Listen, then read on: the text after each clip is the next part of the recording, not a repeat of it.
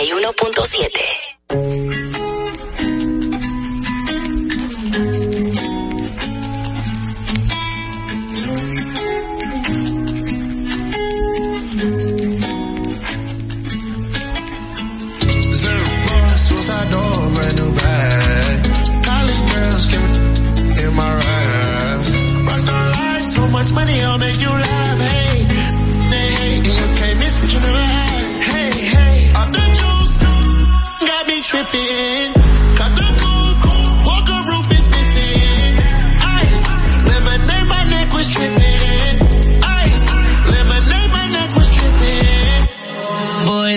60s in my bag.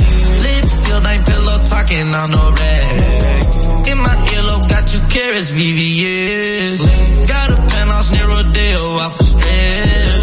All this money when I grew up, I had nothing. Filled with backstabbing, my whole life is disgusting. Can't believe it, gotta thank God that I'm living comfortably. Get checks, I don't believe, but she say she done with me.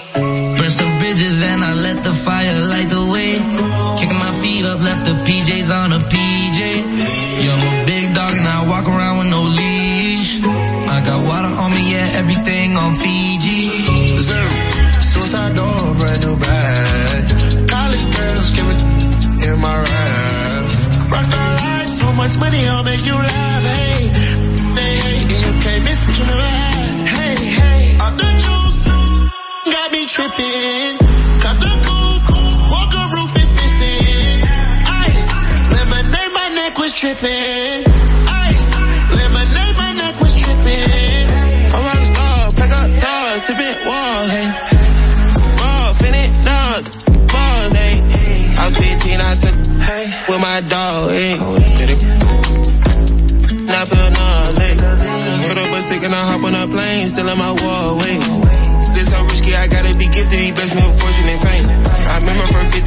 50, I couldn't back empty, I knew I was stuck to the game. Uh, loyal and I never change, uh, I'm never gonna go against the grain. Uh, I'm never gonna be the one turn on my brother when police just gotta detain. Uh, I won't ever love it more than my mother, and that's on my government name. I can't be no sucker, ain't hating on no one, I wish everybody get paid. Cause we can't up every day, getting hot talent in the grave. Zoom. Suicide door, brand new bag. College girls give it in my raps. Rockstar life, so much money, I'll make you laugh. Hey, they hate, and you can't miss what you never had. Hey, hey, off the juice, got me tripping.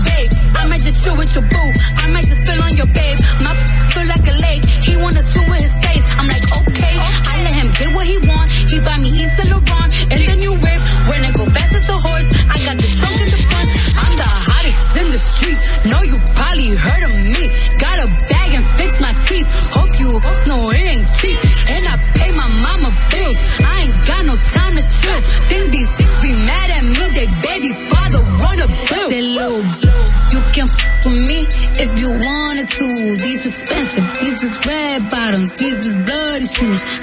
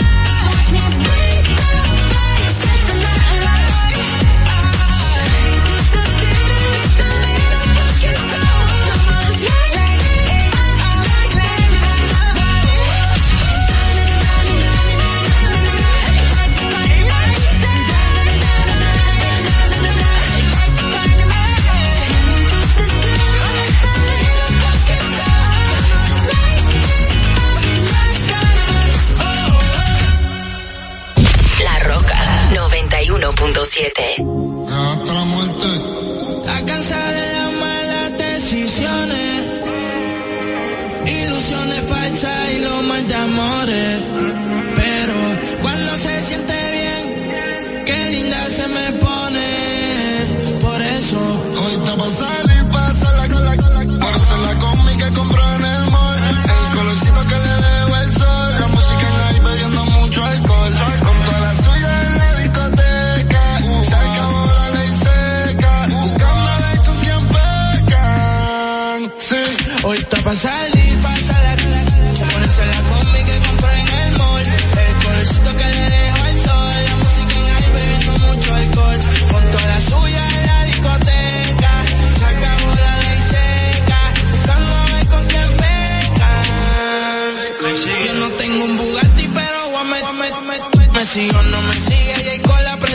Vamos a sacar a tu novia la ecuación y dile al DJ que ponga mi canción como 6911.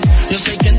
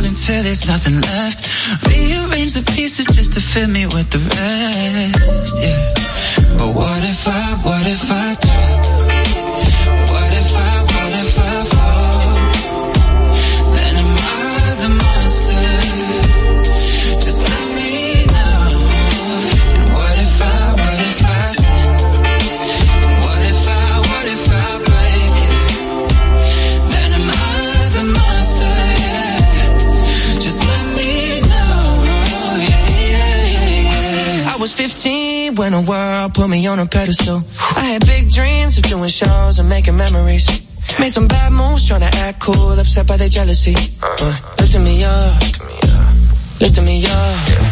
Turn me down, turn me down. Yeah. Take responsibility for everything I've done. Holding it against me like you're the holy one. I had a chip on my shoulder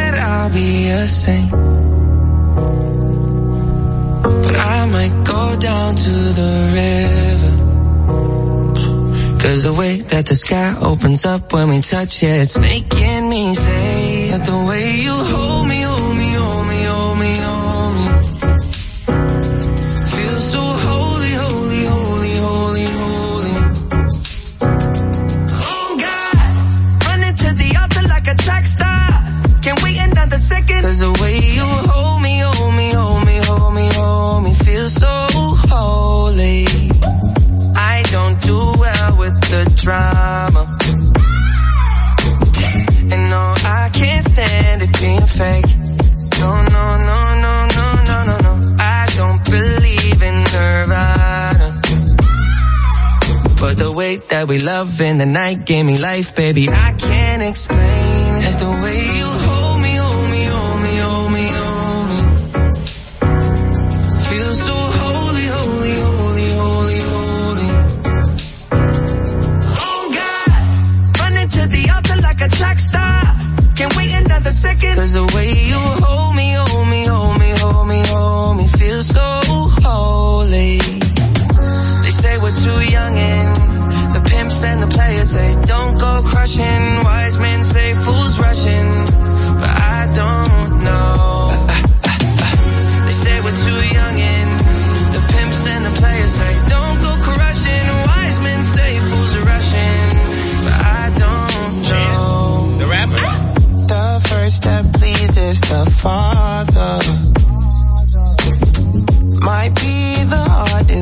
But when you come out of the water, I'm a believer, my heart is fleshy. Life is short with a temper, like Joe Pesci. They always come and sing your praises. Your name is catchy, but they don't see you how I see you. Parlay and Desi, cross tween tween Hesse. Hit the jet speed when they get messy, go lefty like Lionel Messi. Let's take a trip and get the Vespas or rent a jet ski. I know the spots that got the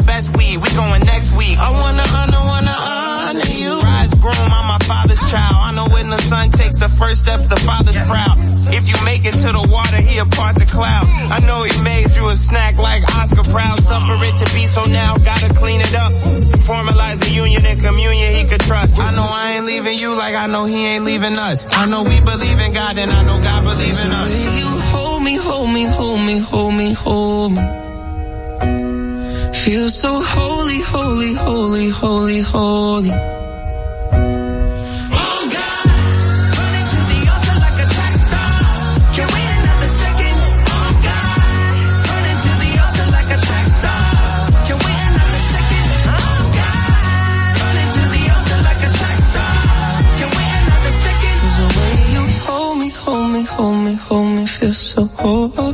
91.7 La Roca.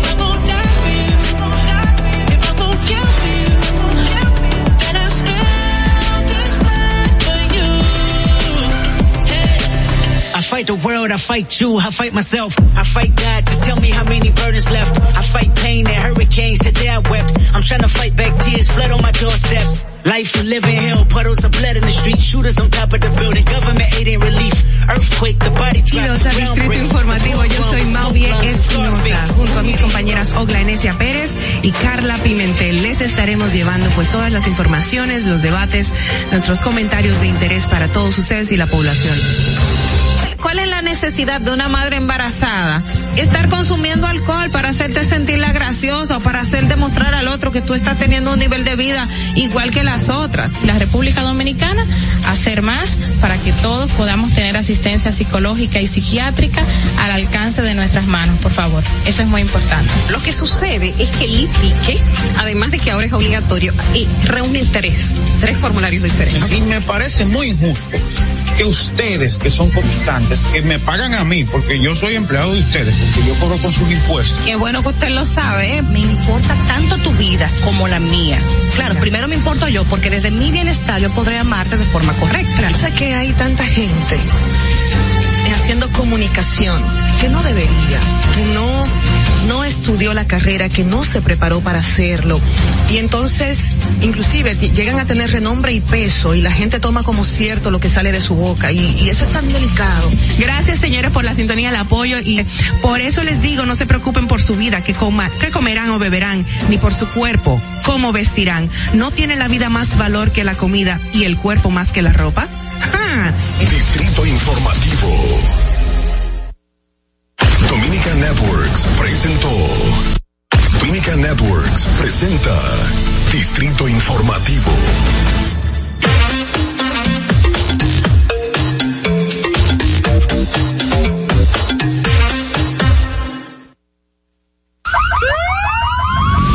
Que las bocinas y los ruidos son molestosos.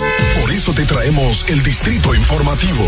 Tus mañanas ahora serán más frescas e informadas con el equipo de profesionales más completo de la República Dominicana. Distrito Informativo, de lunes a viernes de 7 a 9 de la mañana por La Roca 917 FM, Vega TV y Dominica Networks.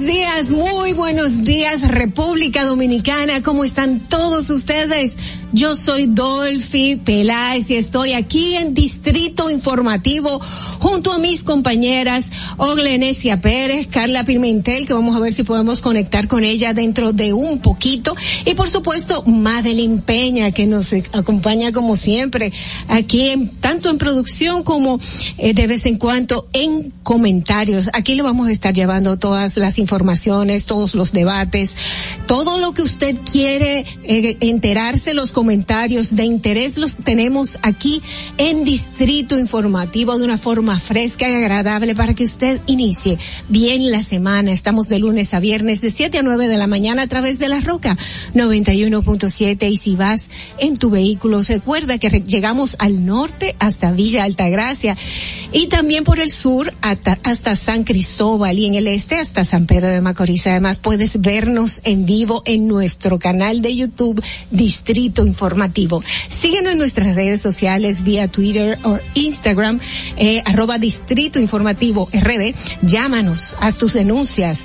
El teléfono de cabina es 829-947-9620. Memorízalo. También puedes llamarnos y enviar tus notas de voz a nuestro WhatsApp 862 320-0075 y nuestra línea sin cargos 809-219-47. Recuerda que puedes continuar viendo esta transmisión en Vega TV, en Dominican Network, así como en los canales 43 de Claro y 52 de Altiz. Escúchanos en Apple Podcasts, Google Podcasts, iHeartRadio y Spotify. Hola, buenos días, ¿cómo estás? Buenos días, Dolphy, intentando así como ponerlo como aquí, está, está Madeline, están Fernando, que están así como activos, como, como, increíble. ¿Cuánta energía? Estoy intentando eso. Vamos, vamos, saca que tú puedes.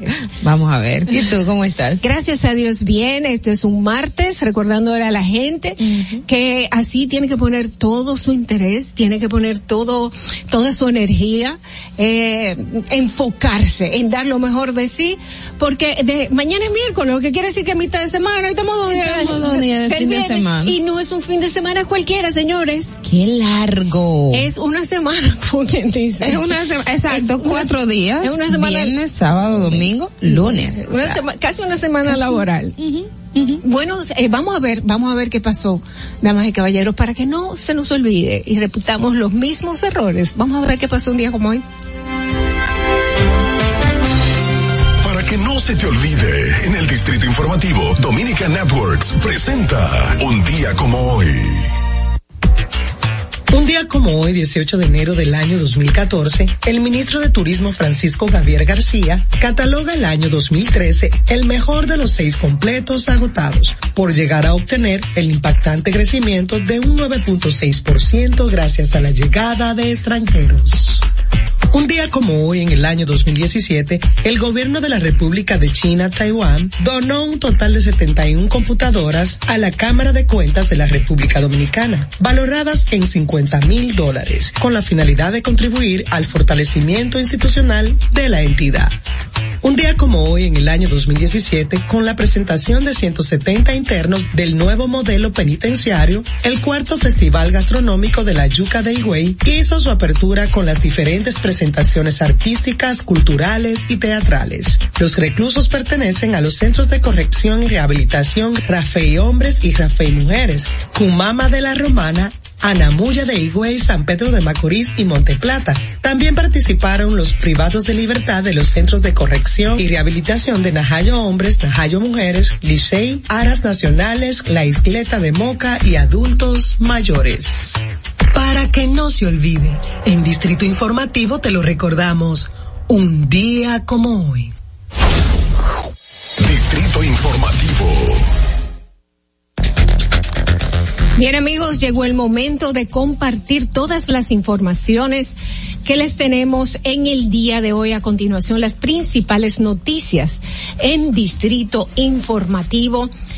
El nuevo orden de la radio para hoy martes 18 de enero del 2022, el Colegio Dominicano de Bioanalistas, Codobio, calificó de imposible la venta en farmacias de pruebas antígenas para detectar el COVID-19 por considerar que la confiabilidad de los resultados solo se logra si son ejecutados por el personal competente. La presidenta del organismo, Rita Solís, explicó que la venta libre de pruebas antígenas en las farmacias restaría cre- credibilidad a los resultados porque no habría un técnico especializado que se encargue de hacer el diagnóstico y luego notifique a las autoridades las cantidades procesadas y los casos positivos para llevar el debido control del número de contagios. El, minis- el Ministerio de Educación dijo que la mayoría de los centros educativos en las distintas regionales estuvieron impartiendo clases en las tandas matutinas y vespertinas. Eh, esto en los procesos educativos se normalizan en todo el país. Así vio ayer lunes en los centros de los 122 distritos educativos y las 18 regionales de educación, señaló el, el ministro de Educación Roberto Fulcar. Y en el ámbito, continuando en el ámbito educativo, el ministro de Educación Superior, Ciencia y Te- y Tecnología, Franklin García Fermín, anunció que los profesores y empleados de la, de la Universidad Autónoma de Santo Domingo recibirán un aumento salarial del 15% en este mes. Este mes de enero los usuarios, profesores y empleados recibirán un aumento del 15% en los salarios. Por disposición del presidente Luis Abinader, informó el funcionario a través de su cuenta de Twitter.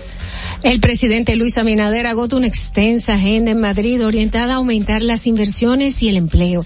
Abinader sostuvo que la FITUR tiene la, la particularidad de que es muy orientada a las inversiones donde habrá reuniones con inversionistas interesados en hacer grandes proyectos hoteleros en República Dominicana, parques temáticos y nuevos desarrollos inmobiliarios de gran importancia. Y retornando a un tema que surgió en el fin de semana en la cárcel de la Victoria, ahora surge en otro recinto penitenciario. Dos reclusos identificados como Beri David Canela y Elvis Rosario Rodríguez resultaron heridos durante, heridos durante una trifulca en el Centro de Corrección y Rehabilitación La Isleta, en Moca. Los agresores fueron señalados como Ariel Humberto Rosario Celado, Celado alias El Ruso, y Roberto Cedeño Sánchez, quienes portaban objeto de acuerdo a informaciones obtenidas en el recinto. Bueno, esto va a seguir para largo. El vocero y director de estrategia de comunicación gubernamental, por otro lado, el señor Homero Figueroa, llamó este lunes a los ciudadanos para que completen el esquema de vacunación, practiquen distanciamiento social y usen mascarillas en los lugares públicos. Miembros del equipo de control migratorio repatriaron ayer lunes 181 haitianos indocumentados durante operativos que dejaron un, a un dominicano detenido y un vehículo incautado en la provincia eh, de Jabón en las provincias fronterizas, eh, eh, específicamente Dajabón y otros puntos del país. En el caso eh, que informaron las autoridades, dentro de los 160 ciento de ellos hay 166 hombres, nueve femeninas, de ellas tres embarazadas y otros seis de esos extranjeros que eran transportados a bordo de el vehículo marca Suzuki Vitara color gris, en la placa ya la informaron las autoridades, conducida por Pedro Luciano Sovalles Vargas, quien eh, quien fue detenido en el sector La Solitaria de Montecristi. La República Dominicana ha demostrado ser un modelo de éxito en materia de turismo y salud en gestión de crisis producto de la pandemia, consideró ayer el diputado Aníbal Díaz. Dijo, todo está fluyendo conforme a una crisis. En un momento determinado se sube un pique, se toman medidas extraordinarias y se toma el control. Así dijo el diputado por el Distrito Nacional. El regidor de Santo Domingo Este, Luis Flores, deberá comparecer ante la Fiscalía de Santo Domingo Este luego de agredir verbalmente a una secretaria de la alcaldía de ese municipio. La servidora pública Débora Carolina Peña Ferrera puso la denuncia luego de que el edil le vociferara bandida en su área de trabajo. El momento de la discusión entre ambos quedó captado en un video que circula en las redes sociales. Entre dimes y diretes se alcanza a escuchar que Flores solicitaba hablar con el superior de Peña Ferreras, lo que ésta le respondió que no estaba. Flores, de manera agresiva, le reclama el tiempo invertido acudiendo a la institución y le pide que deje su mensaje. Wow. Eh, la verdad es que estamos llegando a, a, a, momentos en que esto no se puede normalizar. Y yo me pregunto, eh, Ogla, uh -huh. si fuera un joven fornudo que estuviera ahí adelante, ¿le dijera todas esas cosas? Bueno, eh, cuando se trata de un superior en materia eh, laboral, ellos usualmente lo hacen. Ahora no tratan igual cuando es una mujer a cuando es a un joven eh, y dependiendo su contextura física. Pero cuando se trata de, como él, como es regidor, entiende que tiene autoridad sobre ella, que es una secretaria, entonces le puede decir de todo. Ellos lo hacen en ambos contextos. Pero sí eh, es, es mayor la agresión cuando se trata de, de mujer, como hemos visto recientemente. Bueno, eh, hay muchas cosas que comentar sobre las noticias del día de hoy, pero antes vamos a ver cómo vamos a la pausa, vamos a la pausa un momentito. Ah, ahora no vamos a la pausa, entonces podemos comentar lo de eh, lo algo, del edil, sí, eh, lo de lo del codovio o lo del el regidor.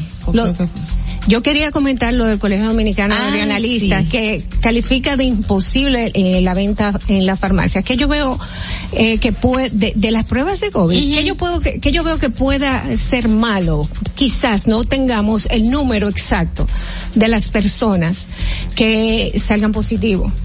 Sí. Eh, pero yo entiendo que esta prueba ah, que se está en los Estados Unidos pues vendiendo en las farmacias y la gente pues tiene acceso, puede lograr que la gente eh, no tenga que hacer todas esas filas, no tenga que esperar todo este tiempo para ver a un profesional si tiene alguna comorbilidad. com- comorbilidad. Exacto. Sí, y ahí está el punto con relación a las pruebas rápidas. No estamos hablando de pruebas PCR, que no es lo que se va a vender en la farmacia. Lo que se va a hacer la gente es una prueba rápida que es como las pruebas de embarazo que se venden. Las pruebas de embarazo se venden en la farmacia. Y cuando tú te haces una prueba de embarazo, ¿qué tú haces? Salió positivo, vas, Vas al a- médico. Exactamente. Entonces ahí sí se podría llevar un control, quizá no de todos los casos que no presenten alguna gravedad y que la gente sí pueda quedarse en su casa, tomar algún tipo de, de medicina que le quite la fiebre en caso de que la presente, o simplemente verificar pagar hasta qué día está positivo y así no contagiar a otras personas. O sea, y, y lo que planteabas con relación a que para las autoridades va a ser un tema de no saber exactamente cuánta gente con COVID tendríamos en el país, pero ya eso se utiliza en otros países del mundo porque realmente ya las estadísticas con relación a, a los niveles de gravedad que puede hacer un paciente por COVID ya no no es que no son importantes, pero al final ya no están generando una un colapso hospitalario que de hecho era parte de la de los De la aspectos que la gente en- necesitaba durante la emergencia. Claro, y aparte de eso, sí van a saber cómo están los casos y en realidad si se han vuelto peores por eh, la- los reportes de las clínicas en caso de que sean hospitalizados. Esto, esto no, no se debe llevar un poquito más allá. Ya tenemos que aprender a vivir con el COVID y con esta nota vamos a hacer una pausa de los comentarios con los que vamos a regresar luego de la pausa. Quédese con nosotros en Distrito Informativo. Atentos, no te muevas de ahí. El breve más contenido en tu distrito informativo. Ahí mismito donde estás. O tal vez aquí, recostado bajo una mata de coco. O en la arena tomando el sol. O dentro del agua, no muy al fondo. O simplemente caminando por la orilla. Ahí mismo, abre tu nueva cuenta móvil BH de León. 100% digital y sin costo. La creas en minutos con cero pesos desde Móvil Banking Personal. Ábrela donde quieras. Solo necesitas tu celular. Banco BH de León. Si deseas tener acceso a todo lo que pasa en República Dominicana, debes obtener Dominican Networks. Es el primer sistema de cable dominicano para los dominicanos en el exterior. Aquí podrás disfrutar de todos los canales de televisión de República Dominicana, noticias, deportes, música, farándula y entretenimiento 24/7. Solo debes descargar nuestra aplicación en Roku, Amazon y Apple TV. E inmediatamente vas a disfrutar de todo el contenido de República Dominicana. Dominican Networks. Ahorrar para poder avanzar. Ahorrar porque se quiere progresar. Ahorrar para tranquilo yo estar. Se siente así y así. Qué bien se siente ahorrar. Con el cero de oro de APAP. Que con 500 pesos tú podrás ganar. Ahorrar se siente muy cool y cuando ganas mucho mejor. Cero de oro, 10 apartamentos y cientos de miles de pesos en premios. Cero de oro de APAP, el premio de ahorrar. La República Dominicana había perdido la confianza en nuestras instituciones. Por los dominicanos y dominicanas, esta administración ha asumido el compromiso de abrir las puertas de la transparencia, de la integridad y del control. Es por eso que la Contraloría General de la República Dominicana ha implementado nuevos controles para llevar eficiencia y garantizar la buena ejecución de los fondos públicos. Conoce más en www.contraloría.gov.do. Gobierno de la República Dominicana. En Banreservas hemos apoyado por 80 años la voluntad del talento dominicano, identificándonos con sus más importantes iniciativas, para que quienes nos representan siempre puedan mostrar lo mejor de nosotros.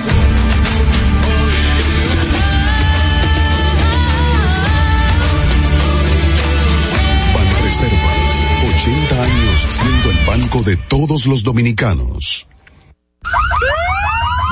Sabemos que las bocinas y los ruidos son molestosos.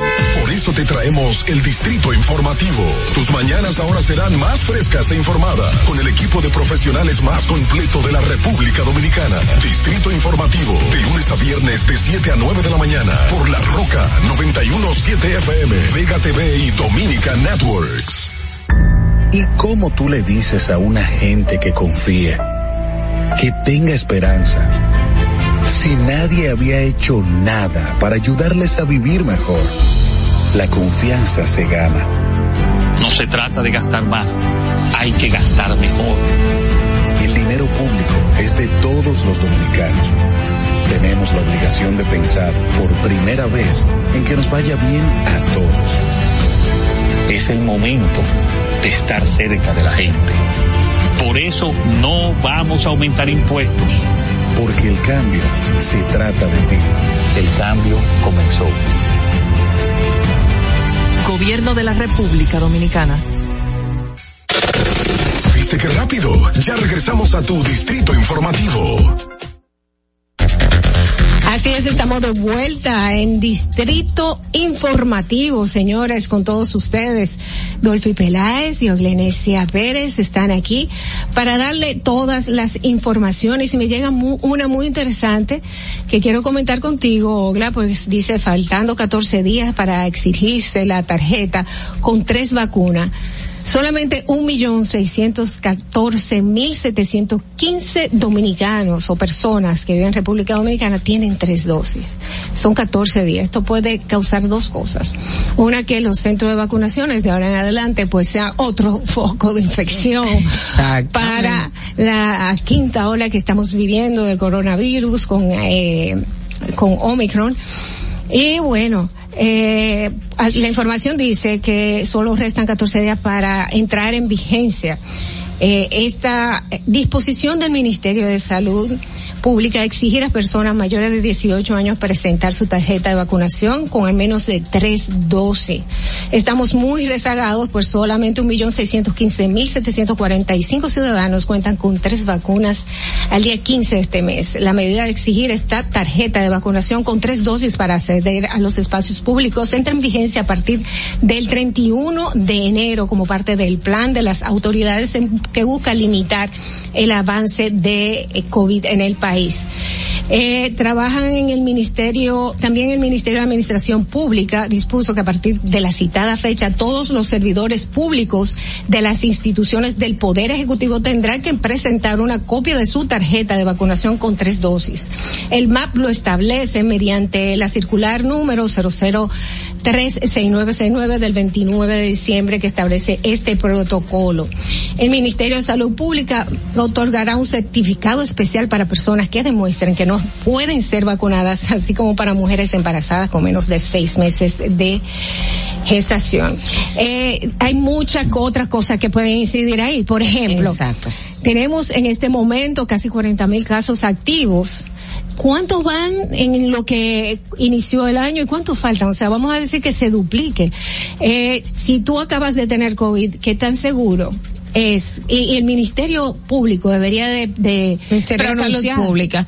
Eh, bueno, uh -huh. en el día de ayer yo co comentaba con una compañera de trabajo que precisamente me hacía esa pregunta. Eh, ¿Cuándo debo vacunarme? Porque ya yo di positivo al COVID y se supone que van a pedir la tercera dosis.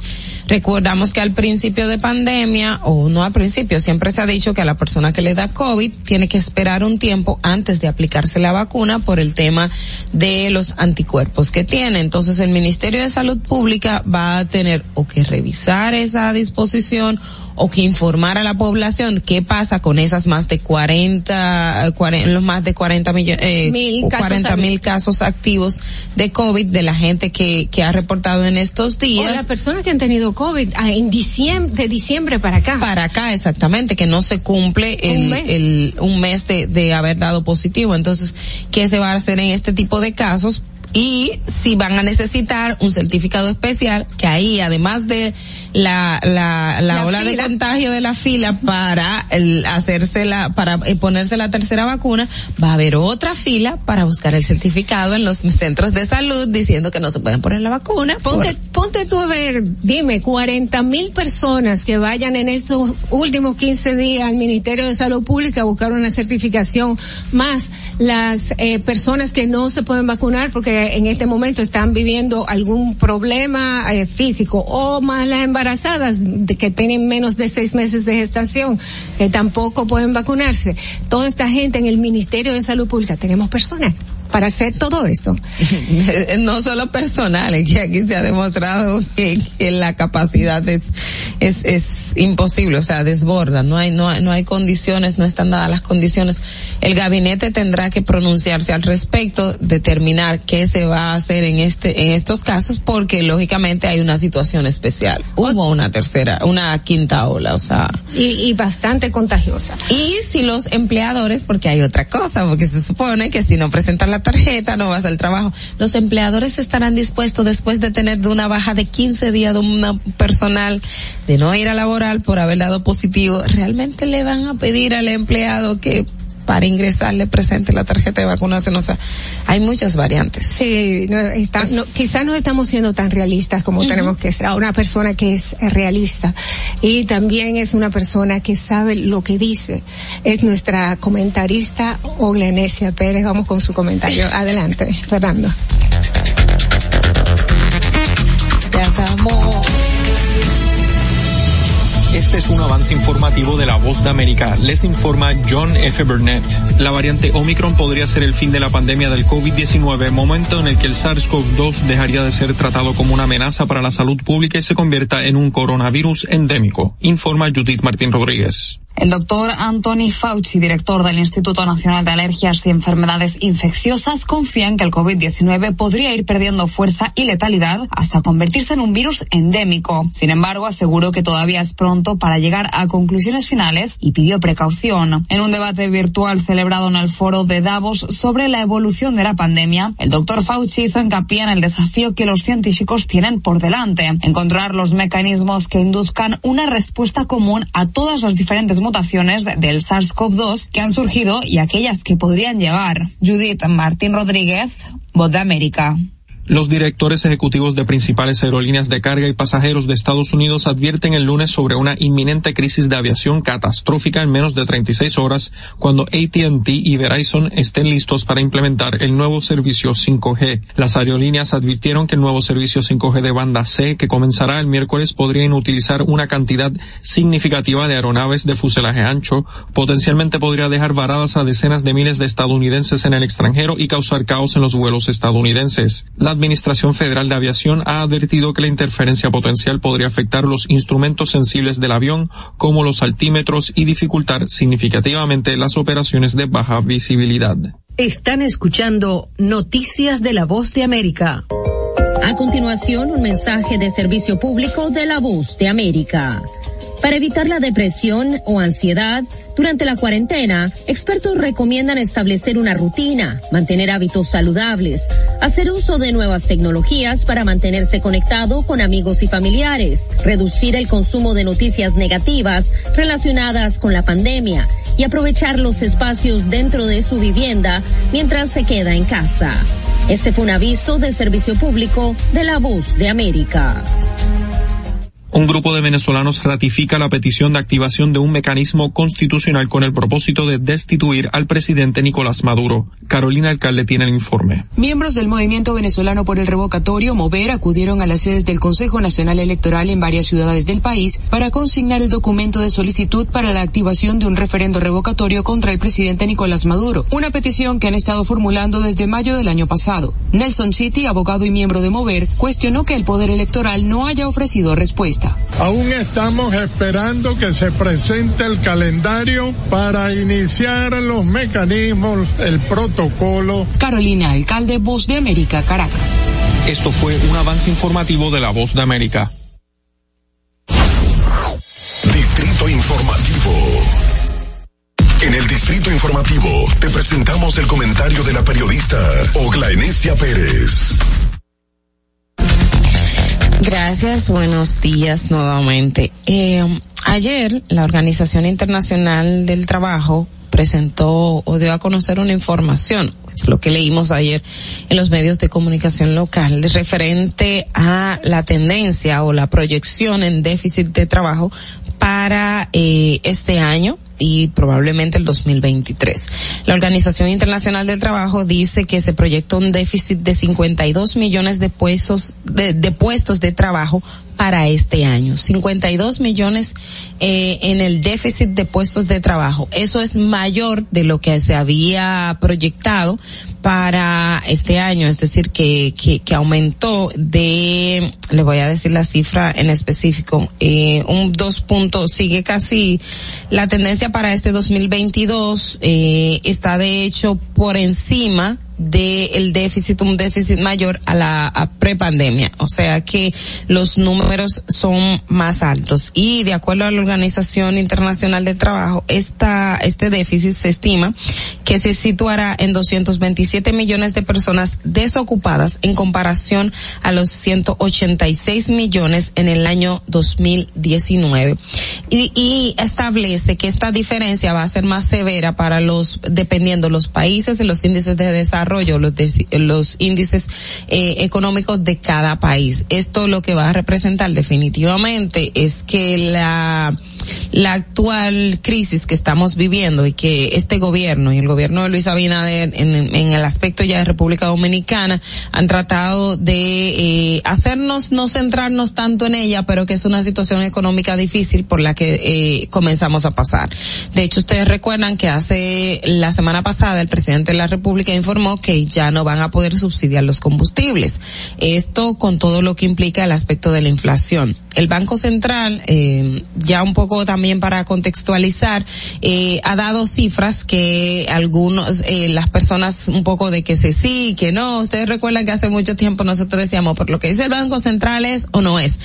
Independientemente de lo que diga en ese sentido, eh, va a reflejar que todavía como país nosotros, eh, la remesa, que es una de las principales fuentes que tenemos en, eh, de ingresos, seguirá haciéndolo como tal. En la pandemia, los dominicanos en el exterior fueron los que mantuvieron esta economía. Lo que implica que para este año 2022 también la comunidad dominicana en el exterior va a ser fundamental para el aspecto económico en nuestro país. Y también ahí se da la importancia del aspecto turístico. Ustedes saben que nuestra industria sin chimenea es el otro soporte de la economía dominicana. Y ahí radica la importancia de lo que está el presidente de la República en la FITUR, en España, y todo lo que se está haciendo en materia de promoción de turismo que República Dominicana es uno de los países que en medio de la crisis, en medio de la pandemia, se mantuvo y dio apertura al turismo, que de hecho eh, representó crecimientos con todas las medidas que se presentaron, todas las disposiciones, las disposiciones con relación al seguro de viaje, todas las facilidades que ponían para el turista. Esto definitivamente por el aspecto económico. ¿Por qué? Porque nuestra economía definitivamente va a ser golpeada. América Latina es de los países del mundo mundo cuyo eh, eh, presupuesto o, o, el, en materia económica tiene una situación eh, compleja. Y República Dominicana si bien es cierto ha sido uno de los países cuyo desarrollo ha, se ha, ha, sostenido en el tiempo pese a pandemia hemos seguido creciendo por encima de los otros países. No es que estamos creciendo al nivel que estábamos prepandemia. Seguimos eh, de, eh, los niveles de déficit las proyecciones que tenían las autoridades locales han sido eh, menores o se han ido paleando con algunas medidas que, que, han tomado, eh, no, no, eh, no somos eh, la macroeconomía. Entonces, ¿qué implicará esto? Que República Dominicana, lo que estamos viviendo en la actualidad con relación al desempleo, con relación al aumento de la canasta básica, el precio de los combustibles, la necesidad eh, de las personas que no tienen que,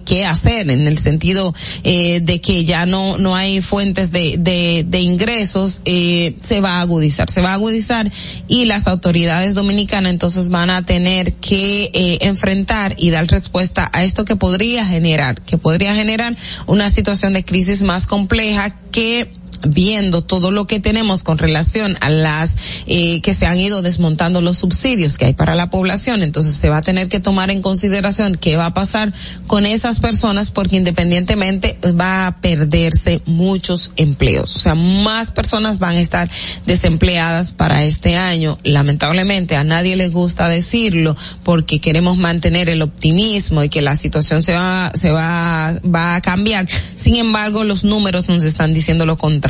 Estos datos que da la Organización Internacional del Trabajo no lo tenemos especificado para República Dominicana porque es el informe global y habría que detallar eh, e ir directamente al informe para ver la parte que refiere a América Latina y República Dominicana en sentido general para saber cómo nos va nos va a ir. Sin embargo, como vuelvo y le, reitero, un aspecto fundamental para nosotros o algo que va a jugar un, papel trascendental es la parte de las remesas de los dominicanos en el exterior, en el exterior y eh, en materia de turismo, que es otra de nuestra eh, principal fuente de ingreso. El tema de las industrias, el tema de las eh, eh, ay Dios mío, que el presidente Abinader ha hecho mucho enfoque en esto y donde se fabrican muchas cosas. Se La- me olvidó.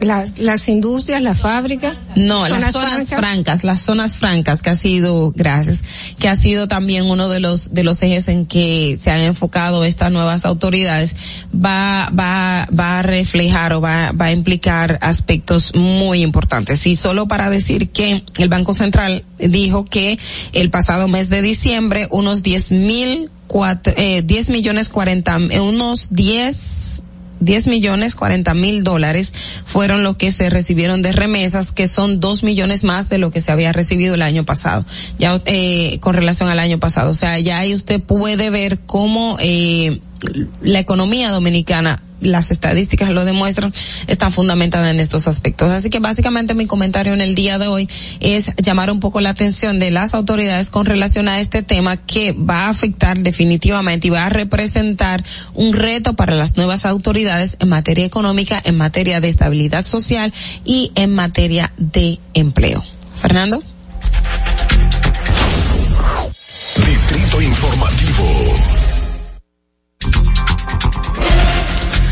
Bueno, tú tienes toda la razón y déjame decirte que es preocupante, es preocupante sobre todo porque está, estamos viviendo un aumento, no, no tan solo en los combustibles, como decía, sino en todo. Eh, El aumento en los combustibles, pues, determina. Es como el efecto dominó. El efecto dominó. Todo comienza a aumentar, todos los productos de la canasta básica, todo, todo puede aumentar. Entonces, ¿qué puede hacer el gobierno? Porque el gobierno puede hacer muchas cosas, como por ejemplo, ponérselo un poquito más fácil a las empresas, sobre todo de las pequeñas y medianas empresas. Eh, por ejemplo, el anticipo, que fue algo que se puso por emergencia. ¿Qué tanto tiempo puede durar una emergencia cuando eso fue, si mal no recuerdo, cuando Hipólito estuvo en el gobierno, que se puso de una forma transitoria y aún estamos, eh, luego de más de 20 años, estamos con este anticipo. Hay que buscar la solución para que la gente pueda hacer hacer más empresas, producir más trabajo para la gente, sobre todo en un momento de crisis. Vamos a pasar ahora a un momento muy especial aquí en Distrito Informativo. Vámonos con Aide Domínguez. Adelante, Fernando. Sin salud mental no hay salud. Tu vida gira en torno a tus pensamientos, emociones, estados de ánimo, sentimientos y conductas. Para tratar tan importantes temas está con nosotros la psicóloga clínica Aide Domínguez. Buenos días, Aide. Buenos días, ¿cómo está? Muy buen día, muy buen día, hermosa. Gracias por eh, invitarme nueva vez para, como, como cada semana, participar en este espacio maravilloso. Para nosotros es un placer pues tenerte aquí, eh, sobre todo con los temas tan interesantes que siempre nos traes. Hoy tenemos un tema hablando de eso eh, que nos enviaste, labores de pareja en el hogar. Sí, señor. La mujer lindo de pareja usualmente se deja como que que la mujer es es- la que se encara, ¿verdad? Es increíble como en otros países vemos cuando eh, tanto el trabajo en la calle como el trabajo en la casa se divide. Sin embargo, aquí hay, hay otro tipo de, de forma de trabajar entre parejas. Se entiende que la mujer tiene algunos roles específicos y que el hombre cuando lo hace, pues quizás le quita su masculini- masculinidad. O, o está ayudando, ay, él me ayuda. No se quita casa, nada, bueno. Dolphy, no se quita nada. Este tema es muy psicológico, más de lo que pudiera interpretar al escucharlo. ¿Y qué es una psicóloga hablando de los quehaceres en la casa? Bueno, a nivel de pareja, que es una especialidad que tengo, definitivamente causa muchos problemas este tema, cuando no es bien eh, discriminado y los y no hay acuerdos. Es verdad que históricamente, culturalmente, la mujer la encargada del hogar porque en las generaciones anteriores la mujer no podía o no tenía donde trabajar afuera. Y el hombre, si trabajaba afuera, lleva el sustento y la mujer tenía los hijos, cuidaba el hogar, hacía la comida. Entendible. Pero nos estamos dando cuenta que los tiempos han cambiado, obvio, ¿verdad? La mujer ha estudiado, la mujer sale del hogar a buscar sustento también y a autorrealizarse. Entonces, es entendible que si yo como mujer salgo afuera e igual que tú como hombre traigo un dinero, colaboro con este hogar, con las mejoras en el estilo de vida, pues algo sensato, sentido común me dice, tú también, caballero, tienes que contribuir y hacer una parte de los quehaceres domésticos, porque no es justo, aunque es muy común que una mujer trabaje fuera y venga y como si nada haga lo mismo en el hogar. O sea, doble jornada. Entonces esta liberación lo que nos ha hecho es más daño que bien. Sí. Exacto. Y, y está el punto ahí de, eh, y lo, lo mencionaste en tu comentario, en, en lo que abordaste ahora, de las responsabilidades compartidas. Ahora, se, se, se tiene en, en la psiquis tradicionalmente de que si el hombre está en la casa contigo y él decide fregar los trastes o a, o a encargarse de X hora a tal hora del aseo de los niños y todo eso, está ayudándome. O sea, así se dice. a- así se, se mal, dice. se maldice, porque no debiera ser así, Ogla. Exacto. No, tú no estás ayudando, porque esta es tu casa que tú y yo construimos, que tú y yo decidimos unirnos como pareja y formar una estructura familiar. Entonces, si ambos somos gerentes de esta casa, ambos tenemos responsabilidades. Entonces, si tú me ves como hombre, que yo llegué a trabajar igual que tú, igual que tú, de la calle, de una empresa o de mi emprendimiento y vengo a la casa y me encargo de absolutamente todo lo que resta, la cena, fregar esa cena, preparar los niños, ver las tareas y el hombre está sentado o chateando o ve un- una televisión o habla con su familia, no es justo. Entonces, eso de que yo ayudo como hombre, no, no es lo correcto, porque es un término que lo que dice es que tú vas y colaboras porque haces un favor. Y en tu casa tú no haces un favor, tú contribuyes a que se mantenga adecuadamente limpia y ordenada, porque esto no es un hotel, aquí todos colaboramos como familia para que se mantenga como debe ser un hogar. Eh, a día de- también estoy, estoy pensando en la forma en que fuimos criados y si esto en realidad está cambiando. A, a la joven, incluso a la- las niñas, antes le decían, prepárale tal cosa a tu hermano. Eh, ya sea menor o mayor simplemente porque es varón o pásale tal Claro. cosa o pásale tal cosa al, al varón simplemente por como si él no pudiera hacerlo o muchacho que tú haces fregando Así Eh, mismo. Exacto, ese niño le gusta barrer. Eh, Antes, Dolphy, un varón no hacía nada de eso. Un niño no arreglaba su cama, un niño no recogía su ropa sucia y menos lavarla, obviamente. Un niño no fregaba, no hacía una comida. Eran las hermanitas. Las hermanitas sí se encargaban de todo eso. Y el varoncito sentadito por ahí o jugando pelota o hablando con el papá. O sea, un, una, una cultura arraigada fuertemente. Y tú como psicóloga, ay perdón, pero quiero aprovechar ese, este, este momento que dice Adelante. Aide, como psicóloga, normalmente antes se decía no, porque si él lo hace se va a convertir, por ejemplo, en el caso de las familias que no aceptan o no tienen, no, no, eh, no reconocen que hay una persona que le gusta al otro del mismo sexo y dicen, no, si el varón yo lo pongo a fregar, después va a terminar siendo una muchachita, una mamita, y yo no, quiero un niño así en mi casa. No O tiene sea, nada que ver. mira, mira por qué, psicóloga, Ola. Ajá. Porque es que el afeminamiento y las conductas y eh, de, de que, que se enfocan en la identidad sexual, tus preferencias sexuales, no tienen que ver con un quehacer doméstico. O sea, una labor manual de limpiar unos trastes, de barrer un piso, de arreglar una cama, no tienen una incumbencia directa en tu preferencia sexual. Son operaciones mecánicas, manuales, tangibles. Es, eh, pensemos que eso se asemeja a cuando el hombre agarra una polea en una empresa o agarra una máquina que él maneja en una zona franca, por ejemplo, o cuando tocan la computadora y hacen unos eh, trabajos eh, informáticos es prácticamente similar. Pero lo que pasa es que el, el, tema, el tema cultural y social es muy fuerte. Fregar a femina, barrer a femina. No, eso no, no tiene una base científica por ninguna parte. Eh, así es. Entonces, dime, de, en, en, esta nueva generación que viene subiendo, uh -huh. eh, encontramos muchos jóvenes que quizás se fueron a la universidad, que se fueron del campo para la capital y no saben cómo hacer un huevo frito. Uh -huh. También tenemos jóvenes que simplemente viven en un desorden uh -huh. y, y mujeres que han olvidado, no, no olvidan lo que aprendieron de limpiar y mantenerse eh, organizadas, pero sí han dejado a un lado el, la idea de casarse y hacer uh -huh. una familia y luchar porque entienden que van a tener que trabajar doble, como tenemos que criar a nuestros hijos ahora desde pequeños para esta nueva versión de la sociedad uh -huh. que ya no es la de los sí, efectivamente. Uh -huh. es, es, muy buen, muy buen aporte. Eh, fíjate cómo el mundo ha cambiado. Hemos visto a lo largo de los años que el mundo cambia en muchos aspectos tecnológicos, eh, la, la información corre más rápido, la educación es distinta, las empresas son distintas en muchos aspectos. Entonces, el tema de la dinámica familiar, pues también se modificado. Y qué bueno en ese sentido, porque un hombre moderno, un hombre con una mente abierta y sentido común, sensato, dice, yo debo trabajar en mi casa similar a mi esposa. Claro, hay tareas que tienen un toquecito de femineidad y de detalles que el cerebro femenino lo hace mejor pero el hombre consciente lo hace. Hay que criar los niños con una postura de esta es tu casa, tú contribuyes. Aquí, esto como dije anteriormente, esto no es un hotel.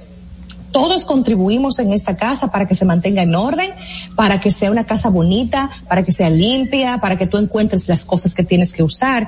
Entonces al niño varón se le da el espacio y se le estimula a que arregle su camita, recoja sus juguetes, limpie el, el puesto de su mesa, re, eh, eh, sacuda su plato al terminar de comer, si puede fregarlo según la edad que también lo haga. Incluso preadolescentes y adolescentes deberían ser estimulados a que laven su ropa, sí. la laven. Y eso Vamos. hace que tengan un hábito, una rutina de laboriosidad. Buen día. Buen día, aquí tenemos una llamada para Aide Domínguez. Sí. Adelante. Buenos días, buenos días, muchas bendiciones, chicas. Mm. Hola, hola, ¿quién nos habla? Eh, es eh, Marilyn. Hola, Marilu. Sigui siguiendo, mucho gusto saludarla. Siguiendo con, con, lo, con el aporte que hizo Dolce. Uh -huh. Eh, bueno, yo lo mío, los lo varones, ir siguiendo desde pequeño y colaborar, ¿verdad? Y que ellos se aprendieran a hacer sus cosas. Sí. Pero yo digo también que eso debe ser en conjunto para que también las hembras no entiendan que deben coger eh, eh, como aprovecharse, sino que es una labor de dos y que a cada quien tiene, ¿verdad?, eh, colaborar con su parte, que sí. no, no verlo como, ¿verdad?, eh, al que lo haga todo, que yo no hago nada, un ejemplo porque he citado casos, entonces que deben ser, ¿verdad?, equitativos, pues uh -huh. cada quien debe aportar una parte en su, en, en claro. su, en, en sus deberes. Así. Así. mismo, excelente, muy buen punto. Gracias. Ya les cuento que yo tengo un hijo varón y, y ese y ese jovencito ya es un adolescente tiene eh, ya sus hábitos en cierta forma. Mi hijo es independiente al hacer su comida, arregla su cama, eh, hace cosas en la casa, bota basura, eh, toca fregar un día por semana en casa, cada uno le toca un día. Entonces es un tema de, de que la dinámica familiar tenga unas estructuras que se respeten y los padres han de ser los primeros que implementan estas conductas y les dan el seguimiento. Y los jóvenes responden cuando es bien dirigido. Aide, ¿cómo esto afecta la relación de pareja cuando no hay esa armonía con relación al tema de los quehaceres del hogar? Ejemplo, eh, uh -huh. usualmente se, se, pone el ejemplo del hombre, pero vamos a ponerlo a la inversa. Uh -huh. En el caso de la mujer, que en la casa el hombre es un poco más eh, organizado, le gusta tener las cosas, pero la mujer es un, eh, bueno, no, no arregla la cama, por citar un ejemplo, o va al baño y no descarga el baño, va, uh -huh. poniendo lo que, que es la la mujer que hace eso. ¿Cómo eso afecta la dinámica de parejas y qué tantas crisis se pueden hacer en este sentido? Bueno, eso afecta indefectiblemente y son temas que tienen que ser conversados. Para eso digo yo está el noviazgo, para que tú te des cuenta con quién te vas a unir formalmente. Ahora, hay hábitos de limpieza y de orden que son elementales tenemos también que entender de dónde viene mi pareja, de qué hogar, cómo la formaron, cuáles cosas les, le inculcaron respecto al orden que yo tengo y ella no, o viceversa. Algo importante también es, es si esto es vital en cuanto a higiene, por ejemplo, descargar un inodoro, eso no hay que ni siquiera indagar de, de qué hogar tú vienes. Eso es algo elemental 2.0. Entonces es un tema que tiene que hablarse y no acusar, sino más bien proponer o expresar mi inconformidad con que esto esté sucediendo, nunca agrediendo y nunca irrespetando, porque la gente tiene que llamar la atención sobre lo que quiere que pase en su pareja de forma agresiva, violenta, demandante, y esto lo que hace es que el otro se ponga en tu contra y no haga nada a favor de. Pero, claro que hay que pedir, solicitar cambios de conducta cuando la higiene y el orden no son adecuadas según las, los estándares normales de una casa. Y hay personas que son eh, desorganizadas y fluyen perfectamente en medio del, del desorden. Aide. Yo he escuchado y he leído eh, algunos aspectos sobre eso. ¿Qué tan cierto es?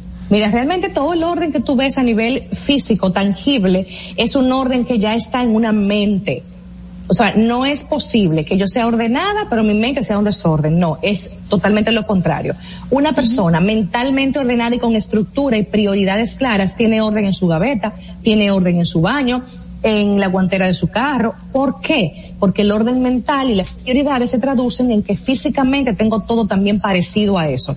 La persona desordenada Puede que se dé el permiso de serlo por vagancia, por zona de confort, porque yo sé dónde están mis cosas, yo en mi desorden me entiendo, dicen muchas. Lo real, lo real es que el orden es aliada de la salud mental. El tú saber dónde está ese corta uñas, el tú saber está en qué gaveta tú vas a encontrar eh, ese pañuelo, eso es tranquilidad, baja niveles de ansiedad, quita preocupación y estrés. Porque el tú no saber dónde está una cosa, ya te está estresando y tú no puedes mandar a, nadie a buscarlo porque ni tú mismo sabes dónde está. Por lo tanto, sí crea caos en la familia, el desorden, sí crea conflicto de intereses. Tú nunca, tú nunca encuentras nada, tú sientes un desorden, ese corta uñas es mío, ¿por qué te lo llevaste? Entonces fíjense cómo el orden realmente sí es sumamente importante y ayuda a la armonía de la familia.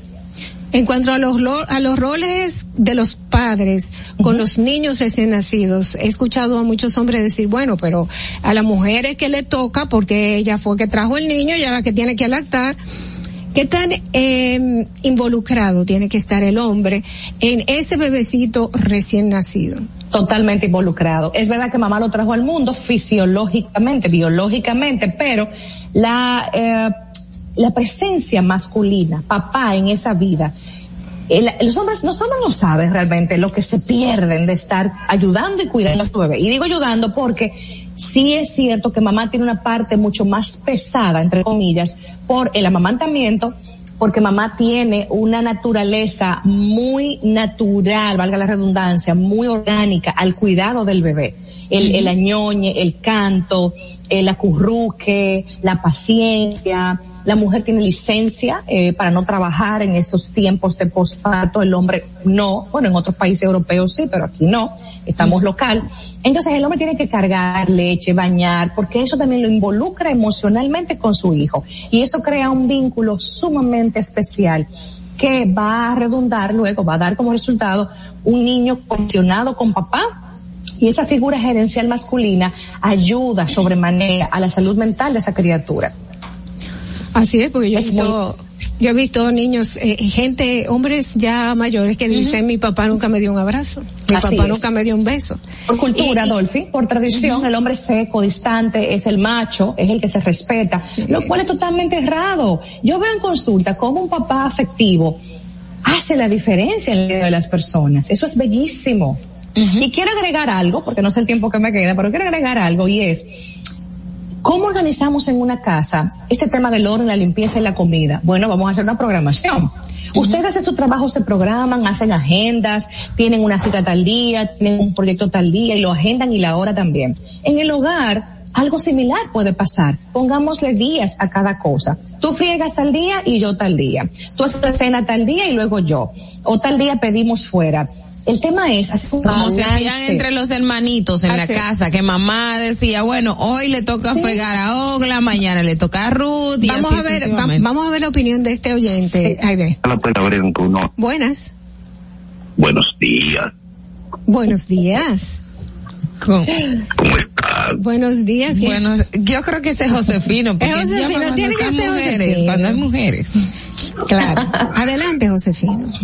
Eh, ustedes me están tildando de que yo solo llamo cuando hay mujeres, pero yo traté en múltiples ocasiones de llamar ayer cuando tenían al vice, al ex vicepresidente y no me respondieron. Yo juraba ayer, Josefino, que estábamos hablando con usted y luego me dijeron, no, es Jaime David. O sea, yo creía que eran ustedes. Tiene un, un timbre de voz parecido. Cuéntenos. Eh, a la profesional que está ahí, me gustaría saber qué premios recibimos los hombres que sí hacemos oficio en la casa. ¿Qué premio? pero, pero un momento, pero hay un premio para las mujeres que lo hacen, hay un premio. Yo creo que lo que hay que hacer es felicitar y reconocer, pero no solamente al hombre, a ambos. profesional, a ver. pero que ustedes ya las crían y las forman para eso.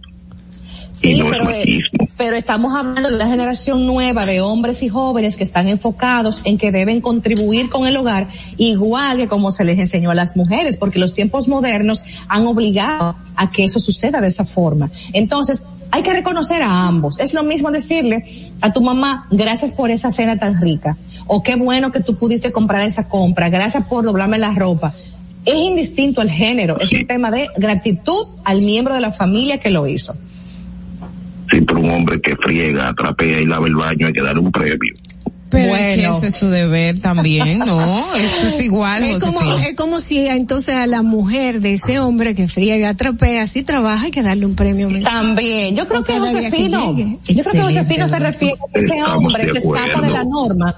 Ese es un hombre especial que se escapa de la norma y ha entendido la, la nueva generación de hombres que queremos que, que como que se instale en la sociedad. Un hombre colaborador, Pues un hombre- apúnteme ahí, ap- apúnteme esa lista. usted es uno de ellos. Gracias, Josefino.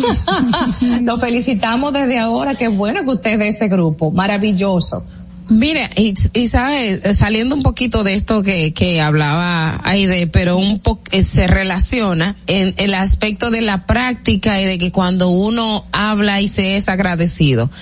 Mi niño, Tiago, tiene un año y diez meses y en la casa usualmente uno dice gracias, gracias y yo tengo más de dos semanas, tres semanas escuchando a Tiago, él me dice que le dé algo y él termina y dice gracias y yo gracias, pero yo no le enseñé nunca a decir gracias. O sea, yo- textualmente yo no le, no, no le he dicho, papi, di gracias, pero él lo dice automáticamente y, y cada vez que lo hace me, me sorprende. Entonces eso es también parte de las cosas que uno aprende, eh, valga la redundancia, viéndolo en el día a día, que Por es lo que se debe hacer con los niños. Sí, por supuesto, así mismo. Es que definitivamente el modelo es lo que vende. El hijo cuando ve tus comportamientos ya capta la línea a seguir. Tienes, es una, tú eres una referencia para tu hijo. Entonces, por lo tanto, le digo siempre a los padres, modela comportamiento, sé coherente y lo que tú pides a tus hijos, pues tú se lo das.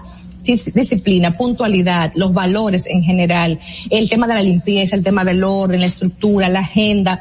Es un tema de modelarles eso, no de tanto sermonearles ese tema. Yo creo que este, este tema del orden en la casa es vital. Créanme que aunque se ve simple, es un tema de muchos conflictos, de muchas desavenencias y, y hay parejas que por eso tienen grandes situaciones eh, negativas. Y son situaciones que no tienen que llegar más allá, simplemente tienen que ser conversadas y a veces no Claro. podemos hacerlo nosotros, quizás no tenemos la capacidad o no sabemos por dónde entrarle y para eso está Aide. Aide donde te pueden contactar, allá ella estás haciendo citas virtuales que la gente no tiene que Sí. estar personalmente, el teléfono de la psicosecre. Así mismo, claro que sí. Tenemos citas virtuales desde antes de la pandemia. Ya yo estaba, ya tenía instalado ese servicio y es súper efectivo eh, para, para para personas sobre todo que están lejos de Santiago. Estamos disponibles en el WhatsApp 809-777-5233 a la orden para todos ustedes. Gracias chicas, un abrazo. Gracias a ti Gracias, también por todos tus consejos. Eh, señores, vamos a continuar y vamos a ver qué tal anda el tránsito. Adelante, Fernando. Para que llegues a tiempo y no te compliques con el clima, te traemos en el distrito informativo el tráfico y el tiempo. Y así se encuentra el tráfico y el tiempo a esta hora de la mañana en Santo Domingo. Se registra tráfico pesado en la avenida Hermanas Mirabal, avenida Máximo Gómez, en la avenida de los Próceres en Los Jardines. Gran entaponamiento en el elevado avenida 27 de febrero hasta el puente Juan Bosch, avenida Las Américas, cerca de Los Jardines. En la avenida John F. Kennedy hasta el elevado avenida Tiradentes. Avenida del Progreso en La Toronja. Avenida George Washington, donde se registra un accidente menor. Autopista Juan Pablo Duarte en Los Alcarrizos. Tráfico muy intenso en el Puente Francisco del Rosario Sánchez. En la Avenida Enrique Jiménez Moya, Avenida Gregorio Luperón en el Renacimiento y en el Boulevard Johnny Pacheco. Te exhortamos a que conduzcas con precaución y respete siempre las normas de tránsito. Para el estado del tiempo en el Gran Santo Domingo, se encuentra mayormente soleado con una temperatura de 22 grados y una máxima de 32 grados. Hasta aquí el estado del tráfico y el tiempo. Soy Nicole Tamares. Sigan en sintonía con Distrito Informativo.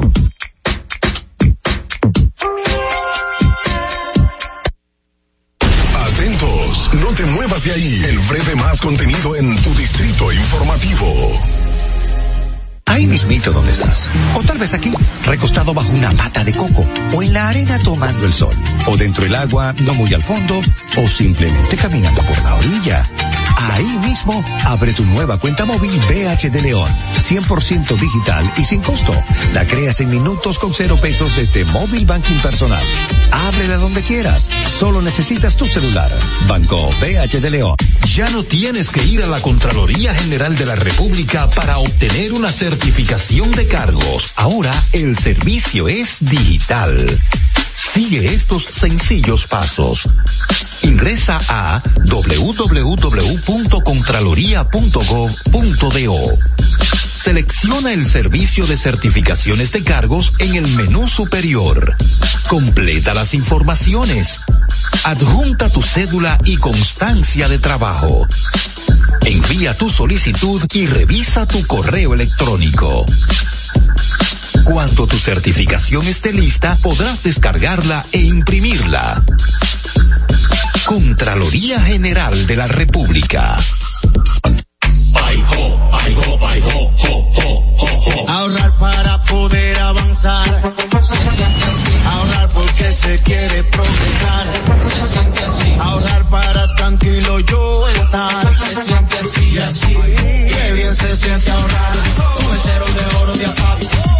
Que con 500 pesos tú podrás ganar. Ahorrar se siente muy cool y cuando ganas mucho mejor. Cero de oro, 10 apartamentos y cientos de miles de pesos en premios. Cero de oro de APAP, el premio de ahorrar.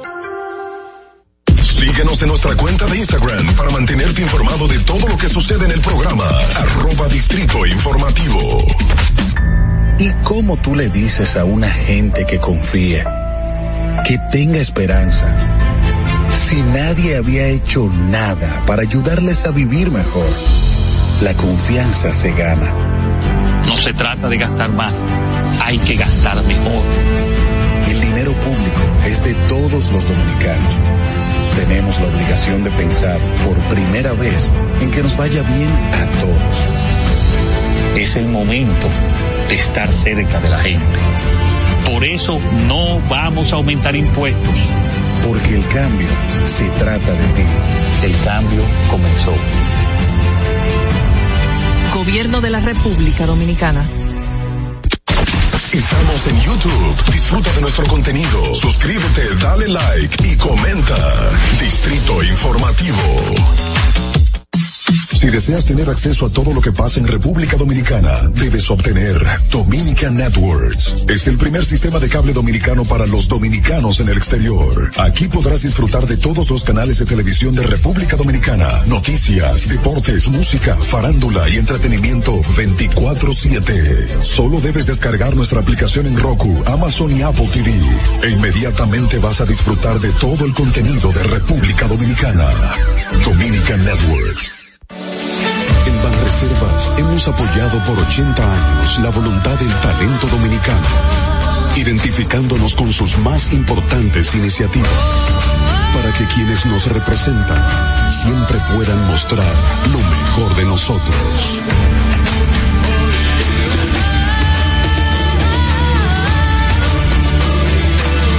Banreservas, 80 años siendo el banco de todos los dominicanos.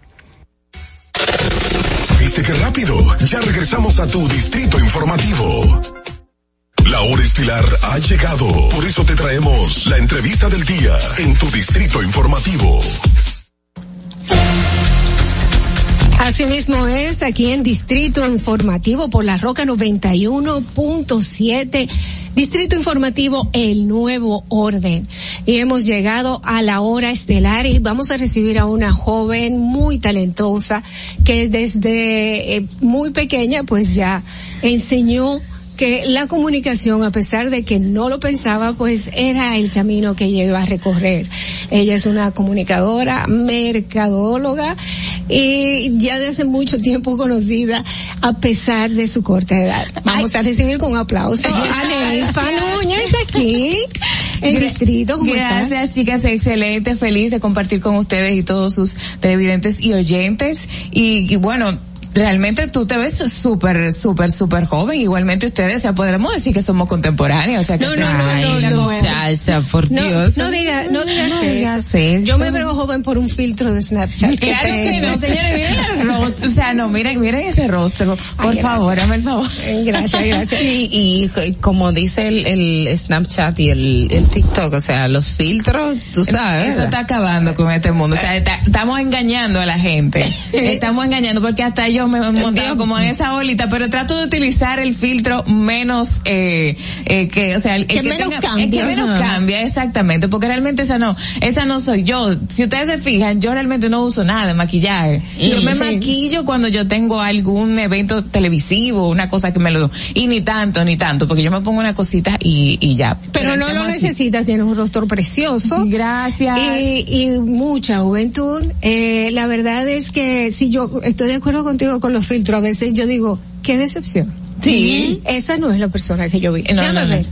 No. Y, y, y uno mismo también se dice, pero eh, es que esta no soy yo. Pero o sea, yo, no, mírame la nariz, mírame esa boca, esa- esa no soy yo. Yo utilizaba, yo una- utilizaba filtros y yo, yo tengo que entrar a mi Instagram, comenzar a borrar fotos que no soy yo, es que no soy yo. No, mira, por Eh, eh, bueno, vamos a hablar un poquito de tus inicios, por favor, porque la verdad es que me llama mucho la atención.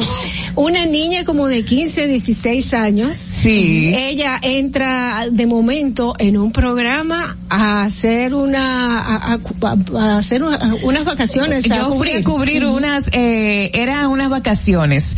Mira, yo, la comunicación, yo siempre he dicho que me eligió a mí. Yo realmente estudié mercadeo y soy comunicadora por pasión y porque la vida me hizo ser comunicadora. Me enamoré de esto eh, con apenas, qué sé yo, 13, 14 años, yendo a programas locales de televisión en mi ciudad de La Vega a bailar, porque yo pertenecía al grupo de baile del colegio y siempre íbamos a presentaciones artísticas y como que yo empecé como que a ser pícara como con la cámara. Sin embargo, yo era una muchacha súper tímida. Todo lo contrario, bueno, todavía yo medio lo soy. Lo que pasa es que cuando uno está, es como que uno adquiere un personaje o uno se transforma cuando uno tiene este instrumento de frente. Entonces me fui enamorando de, de eso de, de la televisión y hubo un productor un día que me dice, pero tú como que tienes como condiciones, tú tienes como cualidades para tenerlo. Me digo yo, sí, tú crees, como que yo no me lo creía porque yo era una niña muy insegura en ese momento. Y nada, entonces, eh, con el apoyo de mi padre, que coincidencialmente, mi papá era locutor, sector desde muy joven, ya luego de que nosotros fuimos creciendo, él tuvo que inclinarse ya por otras áreas. Eh, él siempre me apoyó desde un principio. Empecé como a curiosear, a hacer talleres, a hacer cursos, a hacer, a hacer concursos, eh, para tratar de, de buscar una, o de tener una oportunidad dentro de los medios en mi ciudad de La Vega, dentro específicamente de lo de Grupo Medrano en ese entonces, la planta televisora Microvisión y todo lo demás que ya actualmente se llaman eh, Heriberto Medrano Holding Group. Entonces, eh, entro eh, a un pequeño programa como experimentando, a ver, entonces me enamoro de todo esto y a raíz de ese entonces entonces arranco. Y obviamente me sigo preparando, mi papá me da el apoyo, eh, yo sigo en el colegio estudiando porque yo soy una niña y luego entonces varios productores empiezo a llamarle la atención eh, con el programa de televisión que yo, que yo tenía, que papi me, me estaba ayudando en ese momento. Yo iba al colegio, yo tenía que hacer el programa, papi vendía, eh, yo tenía un compañero que me ayudaba con la producción. ¿Y ese programa de qué era? Era de variedad, era, duraba media hora en un canal local allá en, en, en La Vega. Y luego de eso entonces, eh, unos jóvenes, eh, se le va de vacaciones una presentadora, una entrevistadora que ellos tenían para un programa llamado Enfoque en ese entonces que era muy adelantado a, este, a ese tiempo. Y que entrevistaba a figuras, merengueros y todo lo demás. Pues cuando doña Nelfa entra a cubrir esas vacaciones, pues los muchachos deciden quedarse conmigo porque parece que fue un poquitico más fácil el trabajo y, y no sé, como que me, me fui definiendo por eso de la línea de las entrevistas, porque de verdad mi fuerte son las entrevistas. Ya lo de la animación fue una cosa que vino como por, por, Añadidura. por añadidura, porque al yo también trabajar ah, desde el 2012 eh, que arranqué eh, trabajando en transmisiones de carnaval vegano, en transmisiones de temporada de programas y todo lo demás, ya todo eso, entonces ahí me fui desarrollando, creciendo y, y bueno, todo ha sido un proceso, todo ha sido un proceso porque eh, luego de todo eso he tocado puertas en Santo Domingo, puertas que se me han abierto como fue el caso de la misma Edilenia Tactú, que pertenezco a su, la generación de talentos de su portafolio del 2019 y a raíz de ella pues entonces me surge y ella me motiva a hacer mi propio espacio de televisión llamado NIN la entrevista. NIN duró tres años en el aire y fue un programa hecho con muchísimo, con muchísimo amor. NIN era yo, era mi esencia, lo que me gustaba hacer era contar historias, entrevistas y, y bueno, tenía una línea nacional. Se hacía desde La Vega, pero yo tenía la posibilidad de, de llevar figuras desde Santo Domingo eh, hasta hasta hasta, la, la Vega, Vega. para poder entrevistarla. Pero súmale a eso el hecho de que yo al yo estar en la- una plataforma en ese entonces de cachicha.com yo tenía el plus de que yo contaba con ese equipo también para En las redes sociales, que así que exactamente yo estaba prácticamente a nivel regional con mi programa a través de las redes de las redes sociales en una plataforma digital en ese entonces sumamente eh, reconocida. Y se da el caso de que en una de esas entrevistas que hago para Cachicha conozco a Joaquín Palma y a Frederick Martínez El Pachá. Joaquín Palma que es su socio y ven en este caso cómo yo me desenvuelvo junto con él en esta entrevista, pues me proponen junto con mi jefe en ese entonces Isaac Villa de Cachicha a que yo debería de entrar a una plataforma a nivel nacional. Y entonces ahí es que me meten pa pégate y gana con el Pachá y fue un- realmente un reto porque nunca me visualicé en ese tipo de, de, De programa. de formato de programas. programa. Y al final de cuentas, señores, desde entonces, Pachá y yo tenemos una química y una relación maravillosa. Pero Pachá es un poco muy polémico Sí, y que sale en los medios. O sea, cuéntanos un poco de esa, de esa dinámica del día. Ajá. El día que ese señor deje de hacer eso, yo creo que le da una cosa. Es que esa es su esencia, esa es su marca, eso es lo que le ha dado resultado. Y aunque la gente entienda, y ha sido así, que el personaje ha consumido a, a Frederick Martínez, el Pachá en este caso, como quiera eso, eso, eso está ahí. Pachá es eh, todo lo contrario. Él tiene su, su, su, su switch, un día está, un día está cruzado, otro día está bien, pero es un, es un alma de Dios, o sea. Eres tú una de las personas que más, una de las compañeras del, del Pachá que más ha durado en el programa. Sí, realmente sí. La- la- las últimas duraron eh, cinco años. Apenas yo tengo tres y medio a su lado y gracias a Dios ha sido una de las plataformas que realmente más he disfrutado y más he aprovechado porque hay un antes y un después en muchos as- aspectos de la Nelfa que entró hace tres años y medio a Pégate y Gana con el Pachá. ¿Tú crees que eres utilizada en tu máximo potencial en ese programa? Uf, ¿Qué te digo? Imagínate, yo estoy cuatro horas al lado de mi loco, yo le digo el loco farsante. Le doy, el- el- o sea, yo tengo que ser el soporte. Él dice, tú eres mi bastón, tú eres mi balance, eh, tú eres el soporte que yo necesito al lado, porque al irse tan, tan descontrolado, tan impredecible, yo le doy ese balance y a veces yo soy hasta que lo controla y trata de bajarle porque realmente a ¿Qué veces tanto, se qué tanto? Mucho- Ay, mi hija, no quiero ¿Cu- cuántas horas? Son cuatro horas a su lado. Si yo me le desaparezco, tú supiste que empieza por ese micrófono. Elfa, ¿dónde está Elfa? Eh, Pero señor, esté tranquilo. O sea, no me deja ni beber agua, no me deja ni, ni tomarme aunque sea un café.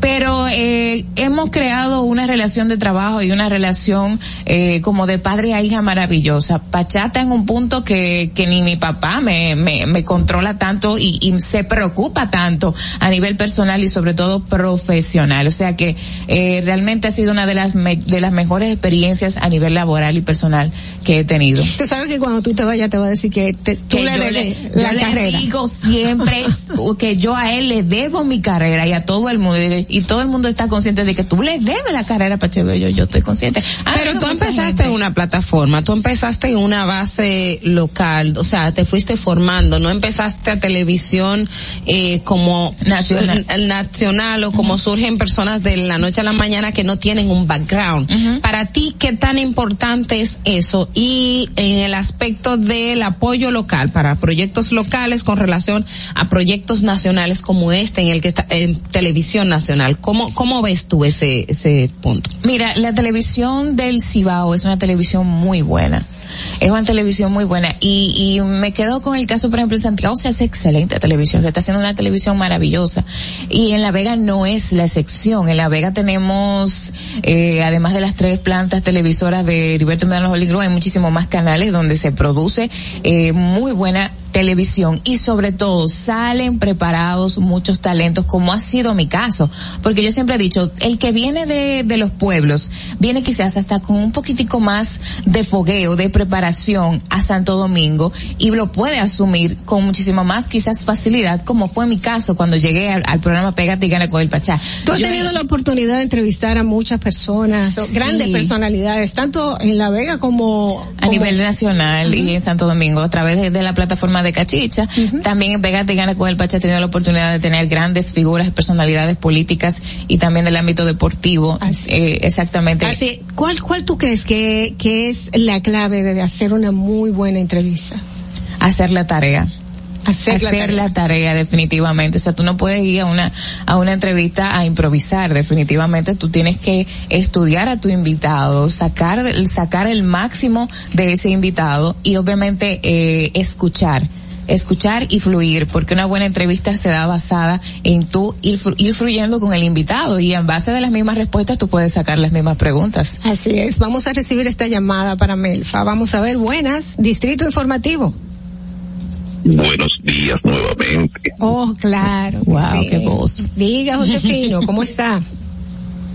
Y no sé por qué que la llamada me entran siempre cuando hay damas hermosas, aparte de ustedes allá. Yo sé, yo sé por qué. Siga, diga. diga, Adelante con su pregunta, por favor. Eh, estoy, tengo entendido que la joven es, es una ciclista voraz. Ella mm, nos podría hablar un poquito sobre esa profesión. Oigan. ¿Por qué te ríes? ¿Por qué se de- de- Porque cuenta? gusta oír a la gente que le- ellos entienden a través de las redes, porque yo a veces subo la- las métricas mías y las cosas. Yo, a mí me encanta eh, hacer eh, ejercicio.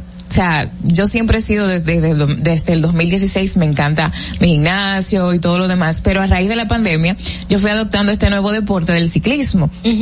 Eh, yo eh, me cogió mucho con eso. Yo montaba seis veces a la semana y no montaba los, no montaba los sábados porque tenía que venir para acá, pero yo montaba, o sea, de lunes a lunes yo estaba de mi bicicleta siempre montada, o sea, y eso fui de- fui desarrollándome muy bien en ese deporte, pero ya desde a principios de, de- del año que pasó ahora, yo tuve que mermar un poco porque yo estaba en un peso realmente, tú sabes que la bicicleta consume mucho, y me enfoqué un poquitico más en la espesa, pero sí continúo eh, en el ciclismo, no como, como antes, pero sí, realmente eh, yo disfruto muchísimo el, el ciclismo. O sea, que si la gente puede darme seguimiento en la métrica, pues perfecto. No Yo que vayas al Tour de Francia, ¿verdad? No, para nada. Sí, No estoy tanto. muy buena en, en las lomas, eh, porque por lo mismo de la resistencia con el, con las pesas, eh, y obviamente pues yo quisiera seguir desarrollándome más en ese deporte, porque es un deporte que lo disfruto bastante. Y se, socia- se sociabiliza muchísimo. O sea, que me encanta. Y gracias por- al oyente. Ya, tú ejerces eh, comunicación en medio de un, eh, en un ambiente muy polémico, vamos a decirlo, y donde hay mucho, muchos riesgos y siempre que sí, que si hay una propuesta indecente, que si hay que una cosa, algún hecho vergonzoso o algo que, que en tu carrera sientes que, que haya ocurrido y qué tan frecuente es realmente lo que se dice con la realidad que se vive. Ya, tú mencionabas ahorita eh, lo del proceso de, de haber eh, pasado por los medios eh, de La Vega y obviamente llegar hasta aquí. Y una de las cosas que yo agradezco a Dios es que mi padre siempre haya estado involucrado en un principio conmigo. Eso me da a mí un compromiso de yo tratar siempre de hacer las cosas bien y siempre le he agradecido a Dios que haya sido de manera escalonada, que haya sido que yo me haya tenido que ganar las cosas a base de mi trabajo.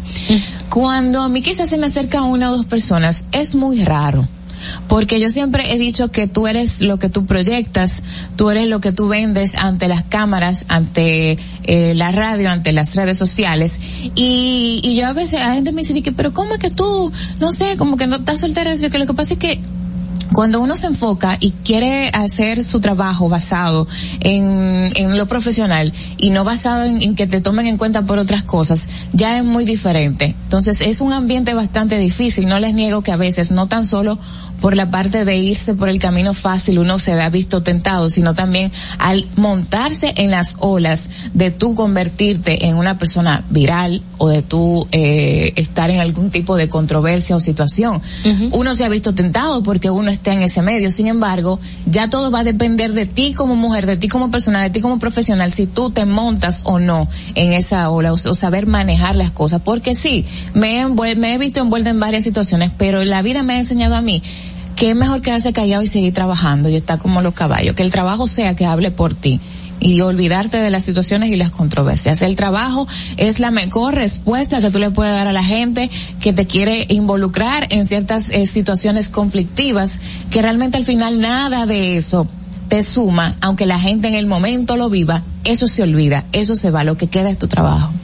O sea, para ti, volverte viral eh, no es importante. No es importante, para mí no es importante. No es importante tener un pleito. No, para- y he ni- tenido mis situaciones. El año pasado fue un año fuerte para mí y, y no he vivido la gran cosa.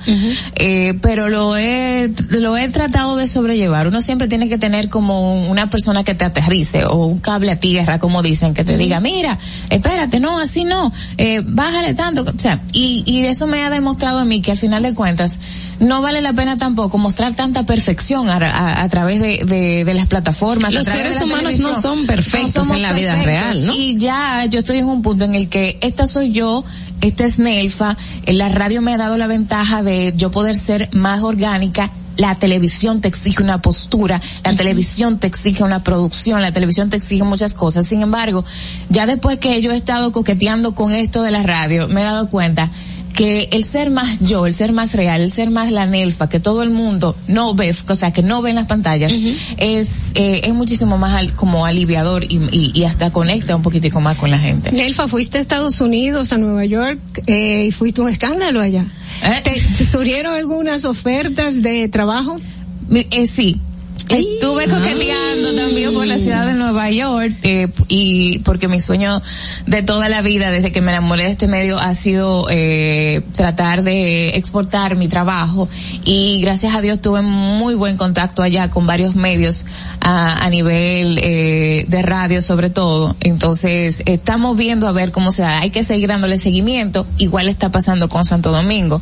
Han surgido muchas propuestas cosas que tenemos que ir analizándole y obviamente darle darle seguimiento.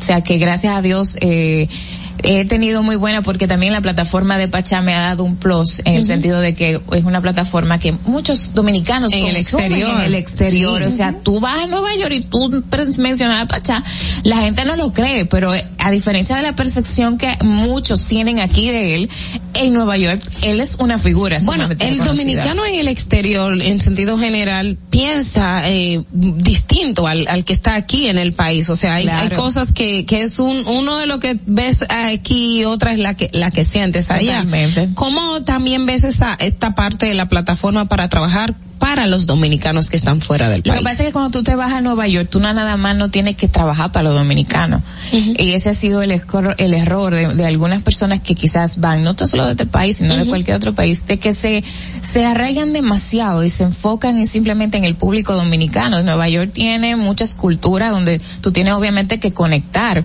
Eh, a mí me pasa que mucha gente me dice que, conchale, pero tú, cuando tú hablas, que he conocido varias culturas, tú no pareces dominicana. Tú, tú tienes un acento muy neutral. Y yo digo, pero yo a veces me escucho y digo, "Oye, conchale, es verdad, porque cuando yo estoy en el micrófono normalmente, yo no tengo un acento en específico. Entonces, eh, es conectar con otras culturas, porque en Nueva York tú te vas a encontrar con mexicanos, con ecuatorianos, con dominicanos, con colombianos, con venezolanos. O sea, es un asunto de que la gente eh, pueda conectar contigo y tú estar identificado y tener conocimiento también de cómo esa gente vive y, y se pueden identificar contigo. Nelfa, ¿en algún momento has tenido algún interés en la política dominicana? Ay, no. No, no. Ay, no. Ni siquiera comentar sobre lo que está pasando. Ay, no, no, no. Pero oye, mira, ella, no, ella no. lo hace como cuando la gente está haciendo un exorcismo. Ay, no, no, ¿sabes? Y sin embargo yo trabajo con, con el senador de la provincia de La Vega, pero ya en la parte de comunicación, yo pertenezco al equipo de comunicación de, del Senado de la provincia de La Vega, pero no trabajo directamente con nada que tenga que ver con asuntos políticos. Mi rol es simplemente, eh, cada vez que haya su actividad y tenga que ver cosas relacionadas a los medios de Genao, pues ahí está doña Nelfa. Eh, Comunicando lo que ellos dicen sin ninguna opinión al respecto. Exactamente, yo soy como una vocera, una especie de vocera, pero más de ahí no. Pues la política yo la respeto, yo respeto a todo aquel que, que haga política y que obviamente eh, debata y tenga temas relacionados a la política, eh, pero ahora mismo, ahora mismo no estoy enfocada en, en eso. Yo estoy muy clara de la línea que siempre he querido proyectar. Pero estás trabajando con un político, ves el día a día del político, ¿qué no te gusta? ¿Por qué, por qué como que le, le, le huirías a la política? Es que la política es otra pantalla. O sea, es como que tú ah, proye- tienes que proyectar una cosa que realmente al final de cuentas tú no eres. Y yo no soy así, yo, yo soy una tipa demasiado, siempre lo he dicho, yo soy muy, siempre he tratado de ser yo misma, muy orgánica, muy, muy auténtica, es la palabra realmente que quiero utilizar. Y para tú, para yo entrar a la política, yo tendría que transformar lo que realmente yo soy. Eso porque lo exige la, la, La sociedad, la sociedad lamentablemente, o porque sí, eso es lo que con lo que esté se logra pegar. Tú, sabes que el, domini- que el dominicano le gusta que lo estén mareando, que las apariencias, eso es lo que realmente el dominicano consume en un político y eso ha pasado en, en, en varios políticos que le hablen boni que le hablen bonito con palabras que sé yo qué, que tú lo veas bien. Educadas. O sea que realmente no, yo realmente nunca me visualizo en la política. Muy de bien. verdad que no. Bueno, eh, ya sabemos más o menos. Tenemos una última llamada porque estamos encima del tiempo, pero vamos a darle paso. Buenas. Buenos días, José Jiménez desde la ciudad de Nueva York. Buenos días, José. ¿Cómo estás? Su llamada para, su pregunta para Nelfa. Sí, eh, escuché que ella, ella es miembro de la vocería del senador de La Vega, eh, Rogelio Genao, si no me equivoco. Sí. Muy bien. Eh, ella fue, tuvo participar en, el, en la parte cuando él tuvo que aclarar unas eh, declaraciones desafortunadas cuando se estaba debatiendo los temas sobre eh, la violación sexual en el Senado.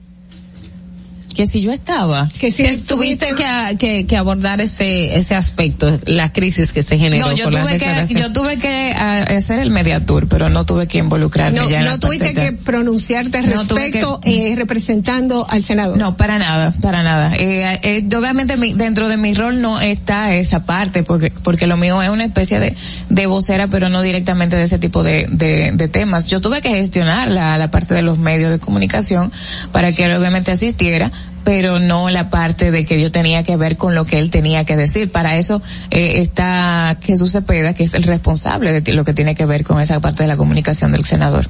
Bueno, ahí está respondida la pregunta. Respondida la Es un pregunta. tema, un tema fuerte, pero yo creo que ya eso se manejó perfectamente. Yo creo que la gente al final lo interpretó cada quien a, a su manera. Así fue.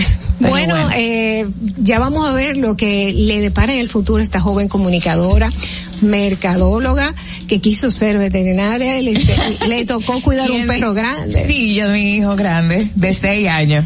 Su hijo grande, muchas preguntas sobre su vida personal que serán eh, contestadas un poquito más adelante en otra entrevista que tendrá ella. Gracias, chicas. No con nosotros, pero muy pronto. Y por este mismo. Es verdad. Sí, por ¿Qué? esta, por, por esta misma emisora. Vamos a hablar de la, de lo personal aquí en Distrito Informativo. Vamos Ah. a mantenernos un poquito más en lo profesional. Muchísimas gracias por compartir. Dorothy, bien, de verdad, chicas, encantada de verte, estás hermosa, desde la última vez que te vi, un placer de verdad conocerte y bueno, y compartir con todo el equipo de ustedes y obviamente con toda esa audiencia. Veo que ustedes transmiten a través de Vega TV, ¿esto es verdad? Sí, es así. un canal, es uno de los primeros canales de allá de la, de la ciudad de La Vega, que obviamente también fue parte de mi crecimiento, así que muchísimas felicidades chicas y gracias de verdad por la oportunidad de llegar hasta el público de ustedes, de verdad que felicidades. A la gente que te puede contactar en tus redes sociales. Bueno, puede buscarme en las redes sociales, ahí están también todos los números de contacto para cualquier cosa. Pueden buscarme como arroba Nelfa oficial en Instagram y obviamente a través de YouTube ustedes pueden ver todo el trabajo que he venido realizado, realizando eh, como NIN con Nelfa Núñez. Así que denle una chequeadita por ahí y cualquier cosa me avisan a través de las redes y lo digan, que yo siempre respondo. Señores, ya lo saben, sigamos, vamos a seguir la carrera de esta joven profesional que pronto la veremos en Playa Internacional. Te estoy viendo ya, te estoy Y viendo. de este lado también. Muchísimas gracias por estar con nosotros. Quédese en Distrito Informativo que dentro de poco vamos a estar en pelota con Natacha Peña. Atentos, no te muevas de ahí. El breve más contenido en tu distrito informativo. En Banreservas hemos apoyado por 80 años la voluntad del talento dominicano, identificándonos con sus más importantes iniciativas, que quienes nos representan siempre puedan mostrar lo mejor de nosotros.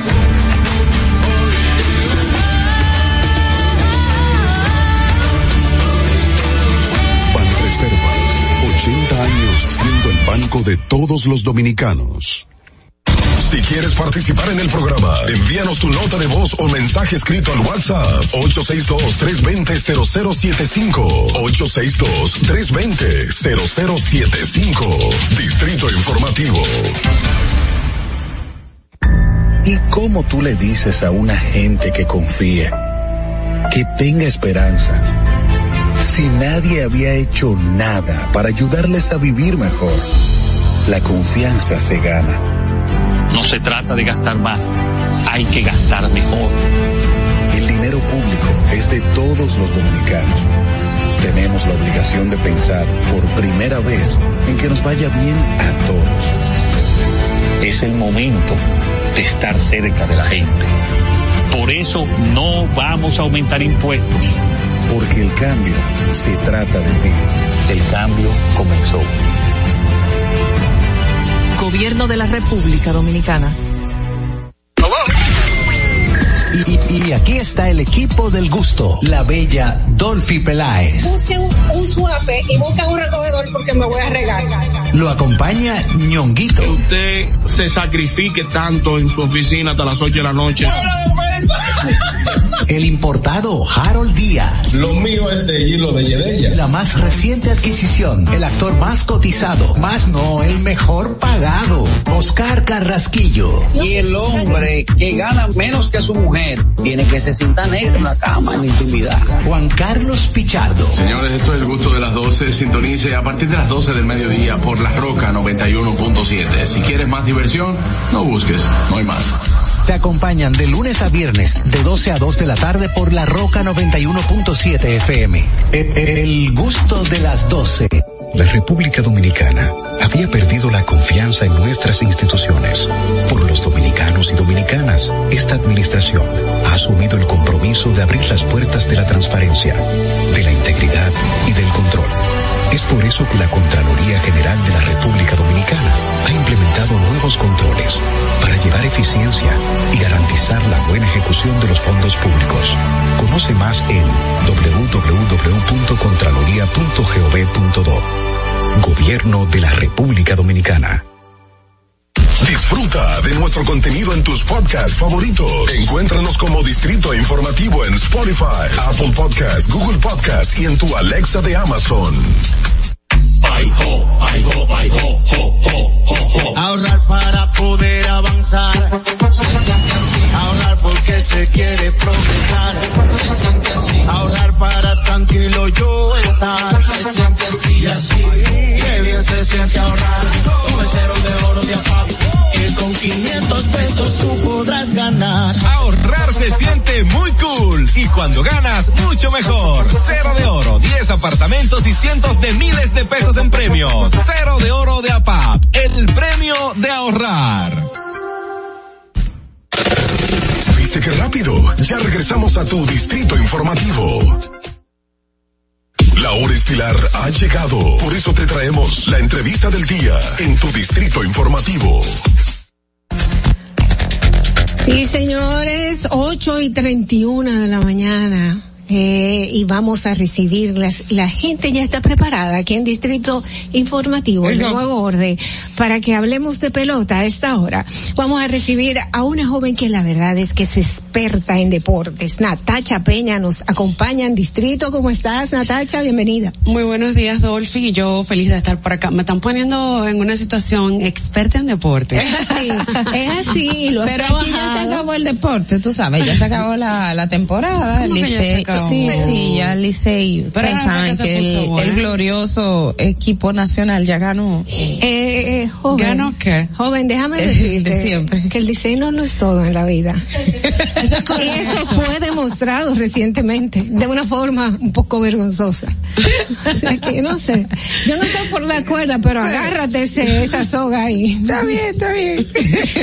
Bueno, periodista, cronista deportiva, experta en deporte. Vamos a conocer un poquito sobre tu carrera, vamos Sí. a conocer también en qué está la pelota y qué tú piensas que va a pasar, porque no tan solo estamos en las finales del el béisbol eh, dominicano, ya con dos equipos que, que ninguno de los dos son de la capital, ya fuera de la capital, eh, pero Mira. también tenemos la Serie del Caribe que se acerca por ahí. Sí, Eh, vamos a hablar un poquito de todo esto. vamos con todo eso. Vamos arriba. Comencemos un poquito con tu carrera. Para las personas pues que no, no te conocen, los tres que quedan que no te conocen. Bueno, mi carrera, ¿por dónde empiezo? A ver, yo... ¿Por qué decides estudiar, eh, por qué decides dedicarte al área deportiva en la comunicación? Es, pa- para mí ha sido una combinación de dos cosas que me gustan. Eh, siempre he seguido el deporte desde muy pequeña. Eh, siempre crecí en un ambiente en el cual le he dado seguimiento al deporte y ya prácticamente fue como combinar eso con una pasión que, he sentido por la comunicación siempre. O sea, para mí nunca fue difícil saber qué yo quería hacer en mi vida porque siempre lo tuve muy claro. Lo que, que quería ser comunicadora, que quería ser periodista y de repente yo me di cuenta que se podía también pues ser periodista deportivo y ahí pues todo se, se entrelazó y se ha lo que todo esto. Desde chiquita conocías los nombres de todos los, los, no tan solo los deportes, sino los deportistas que estaban sobresaliendo en cada una, por ejemplo, Sí. el básquetbol, el béisbol, Sí, sí, sí. fútbol. Tuve siempre buena compañía en ese aspecto.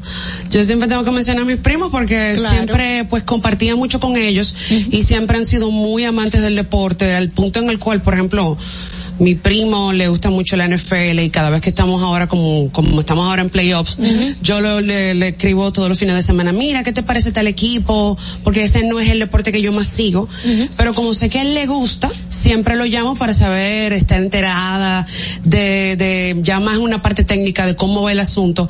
Y siempre me tocaba ver pues todos los fines de semana juegos con ellos, que mundial. Me recuerdo el mundial de Francia 98, que es el primero como que así pude ver más de cerca, o, tengo noción de haberlo te visto. también. Exacto. Eh, recuerdo que ellos eran muy fan, ellos eran muy fan de los Bravos de Atlanta, aunque yo no, pero siempre seguían esos equipos y yo recuerdo todo eso. En el, el, el dominicano usualmente nosotros vemos béisbol, béisbol, pero el deporte es una rama, eh, tiene distintas disciplinas. Para ti, el ejercicio de la comunicación en materia deportiva en este país, que no sea únicamente hablar en el aspecto deportivo, ¿cómo lo ves en términos de reto y de conexión con el público? En términos de reto y conexión con el público que no sea el béisbol. Ajá. Mira, el dominicano tiene una cualidad que en cualquier deporte se, se, se, se vuelve experto, aunque no lo Aunque sea. no lo sea. Que el que más sabe. Sí, sí.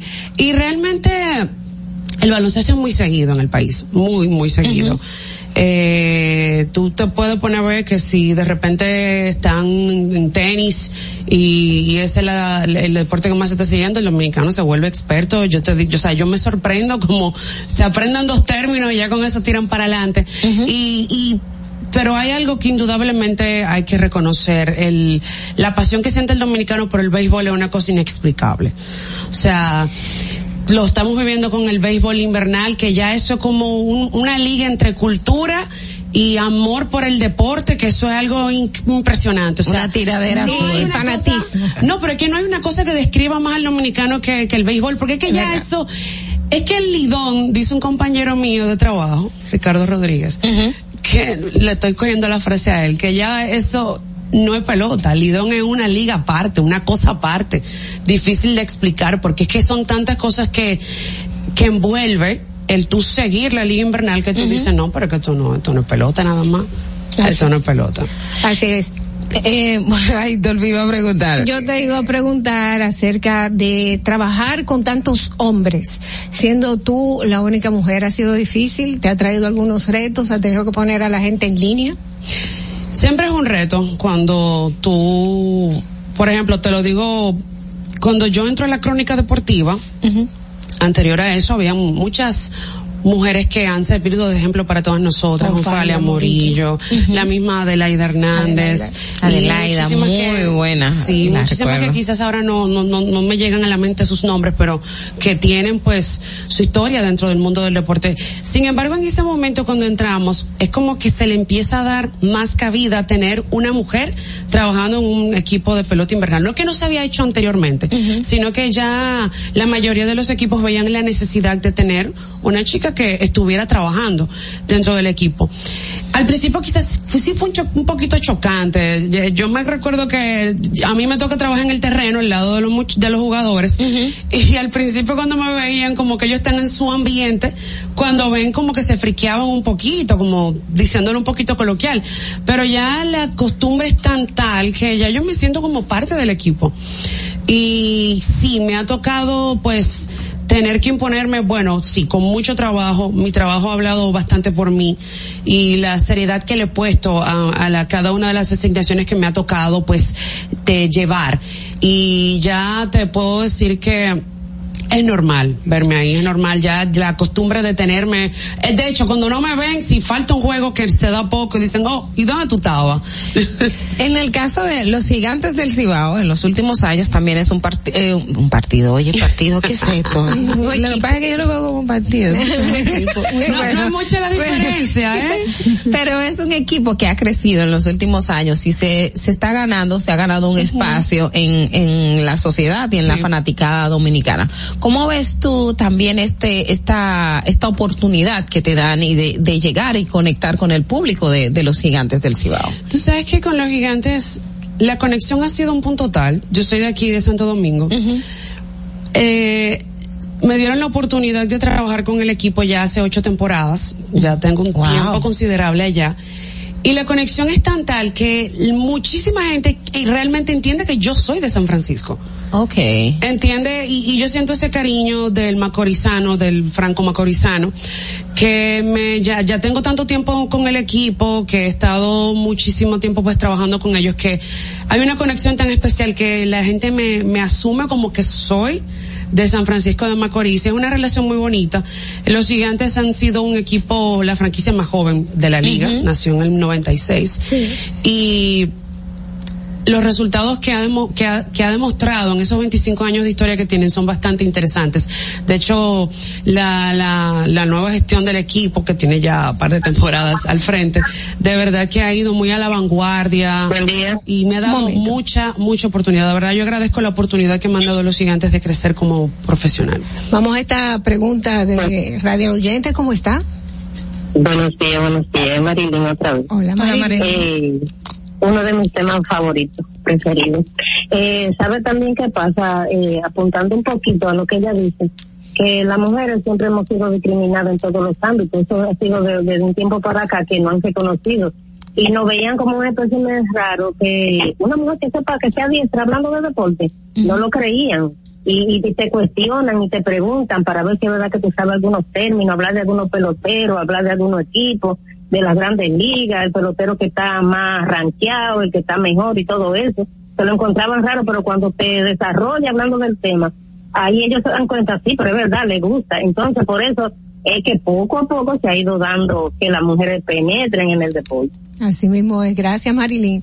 Eh, hablando de eso, te han, te han hecho, vamos, vamos a decir, te han tratado de ver tu, tu talento, preguntándote, tú manejas estadísticas y comienzan a preguntarte, hablan de, de fulano en tal época, de sultano en tal época. ¿Qué ha pasado? Sí, eso pasa muy a menudo, tal como decía la, la, La oyente que llamó en estos momentos. Eso pasa. Y ya hasta, está hasta un punto, o ha llegado un punto en el cual la gente se ha ido acostumbrando mucho más a ver mujeres hablando con propiedad de todos los temas que tienen que ver con deporte.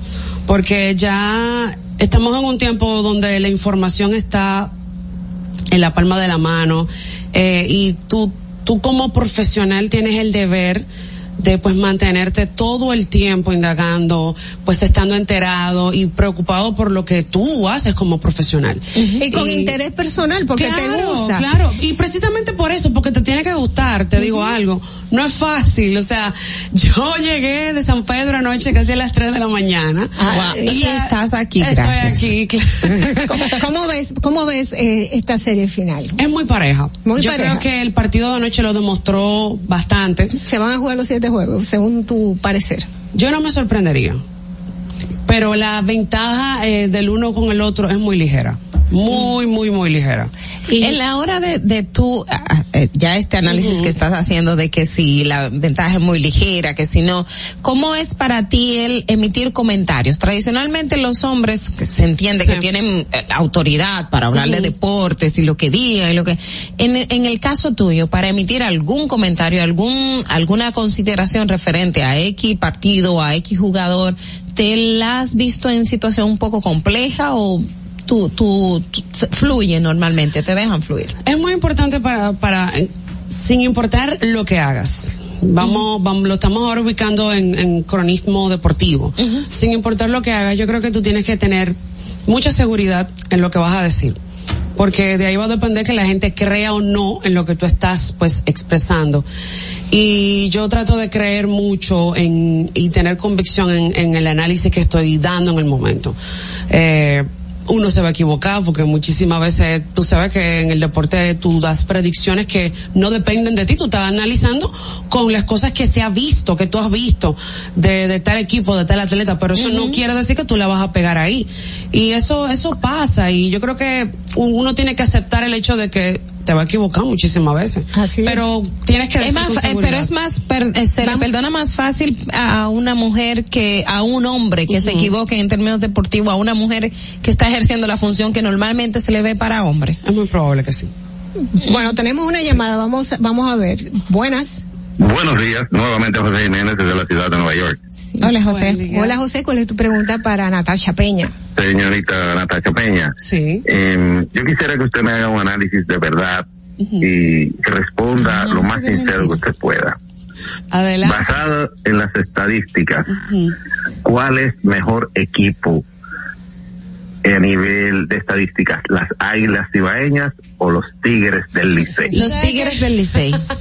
Ay, ya ella no tiene que responder. Es, señorita Ogla, es para la profesional del deporte. Yo también lo sé, o sea, te estoy hablando con números, con datos estadísticos. ¿Sabes que ese, ese debate se Vamos a ver, gracias, ese José. debate se hizo viral hace un par de semanas porque una página que se llama Winter Ball Data que trata temas estadísticos con estadísticas avanzadas y todo lo demás eh, puso el tema de que debido al campeonato pasado de las Águilas Cibaeñas lo situaban como el mejor equipo de la liga invernal en históricamente. Entonces se ha armado un debate con esto. Ellos compartieron su parecer de por qué entendían era era el mejor equipo, pero al mismo tiempo decían, señora, pero no se acaba esta temporada, vamos a esperar porque puede que la percepción cambie luego de que termine una temporada. Ellos dijeron eso y lo dijeron en ba- basados en en estadísticas. O sea que si lo dijeron por algo Con las métricas que yo, que yo hayan hecho. Bueno, mientras tanto, los dos están fuera de las finales. Eso es correcto, eso es correcto. Vamos a analizando esta final que, como dices, está bien, puede ser bien peleada. Hay cosas sí. que me preocupan, por ejemplo, eh, la, la gente va a tener poco acceso. Ya tanto, ¿qué capacidad tiene el estadio de San Pedro de Macorís que San- y el de San Francisco de Macorís? Que dicho sea de paso, Macorís, el ganador. No importa cuál de los San. Pedro o San Francisco. No, no, no, no, no, no. Tú sabes que San Pedro ha tenido muy buena asistencia este año. eh, a pesar de que las eh, restricciones que se dieron en un principio de la temporada realmente no se han respetado. No. Y de hecho, uno de los estadios con mejor asistencia ha sido el Tetelo Vargas de San Pedro de Macorís. Ayer, sin embargo, no tuvo buena asistencia. La, lo- los precios de las boletas no, no, no, no, no fueron muy bien aceptados por, por los, Por los fanáticos. No, no, no, muy caras de verdad. Y eh, no, aparentemente hubo un llamado de que no fueran al estadio por esto. Eh, sí. porque estaban muy caras, pero las asistencias han sido muy buenas esta temporada. Eh, cantidad, si no me equivoco, el Tetelo debe de tener una, un aforo para entre ocho mil y diez mil fanáticos. Por ahí va la media. Creo que es uno de los estadios que menor capacidad a- acoge, menor aforo acoge, y en el estadio Julián Javier va por ahí más o menos también. ¿Tú crees que, que influye que el dominicano tradicionalmente le gusta ver más pelota en televisión? O sea, no, no va mucho a, a- al, al estadio como en otros países Ujú. donde se juega fútbol, por ejemplo, que ves un estadio que, que no cabe nadie. O sea, ¿qué falta en República Dominicana con relación a la fanaticada y, lo, y la participación en, la- en los estadios? Tú sabes que ha sido una sorpresa esta campaña. Recuerden que venimos de un año de pandemia en el cual la temporada pasada no se permitió fanáticos en el estadio. Y ha sido una sorpresa para, para mí, para todo el que sigue la Liga Invernal Dominicana, el ver cómo el fanático volvió nuevamente a los estadios de manera masiva. Y que uno en un principio pensaba, no, pero la gente no va a ir porque todavía estamos en pandemia, pues no, una- un evento multitudinario. Y fue todo lo contrario. Yo te diría, en la- lo que me preguntas exactamente, que tú, tú compites con muchas cosas ahora mismo. Tú como producto, eh, como una liga, tú compites con que la gente lo pueda ver en su casa en una pantalla súper grande, donde no tiene que gastar en taquillas, tomarse la molestia de salir. Tú compites con todo eso. Y precisamente por eso tú como equipo, tú como liga, eh, te debes de preocupar más en ofertar un producto que tú digas, oye, yo tengo aquí para allá. Yo prefiero verlo allá que verlo en mi casa. Y esa parte es la que no solamente la Liga Dominicana, toda liga en el mundo sabe que debe de ofertar algo que al fanático le llame la atención, a que tú digas, ¿por qué yo tengo que ir para allá? O sea, esa es la parte en la cual yo entiendo que hace que la gente eh, se quiera o no, O no, ir a al un play. estadio. Bueno, Natacha, lamentablemente se nos acaba el tiempo, nos quedó por hablar de los peloteros y quizás eh, la, la disposición que tengan para trabajar como dominicanos, no importa quién gane y cuál es pelotero, pero todo eso lo vamos a hacer un poquito más adelante porque lamentablemente el tiempo se nos vino arriba. Vamos a ver cómo está el tránsito. Regresamos inmediatamente luego de agradecerle a Natacha Peña su presencia aquí en Distrito Informativo. Muchísimas gracias y siempre a la orden para ustedes. Vemos el tránsito y regresamos con ustedes.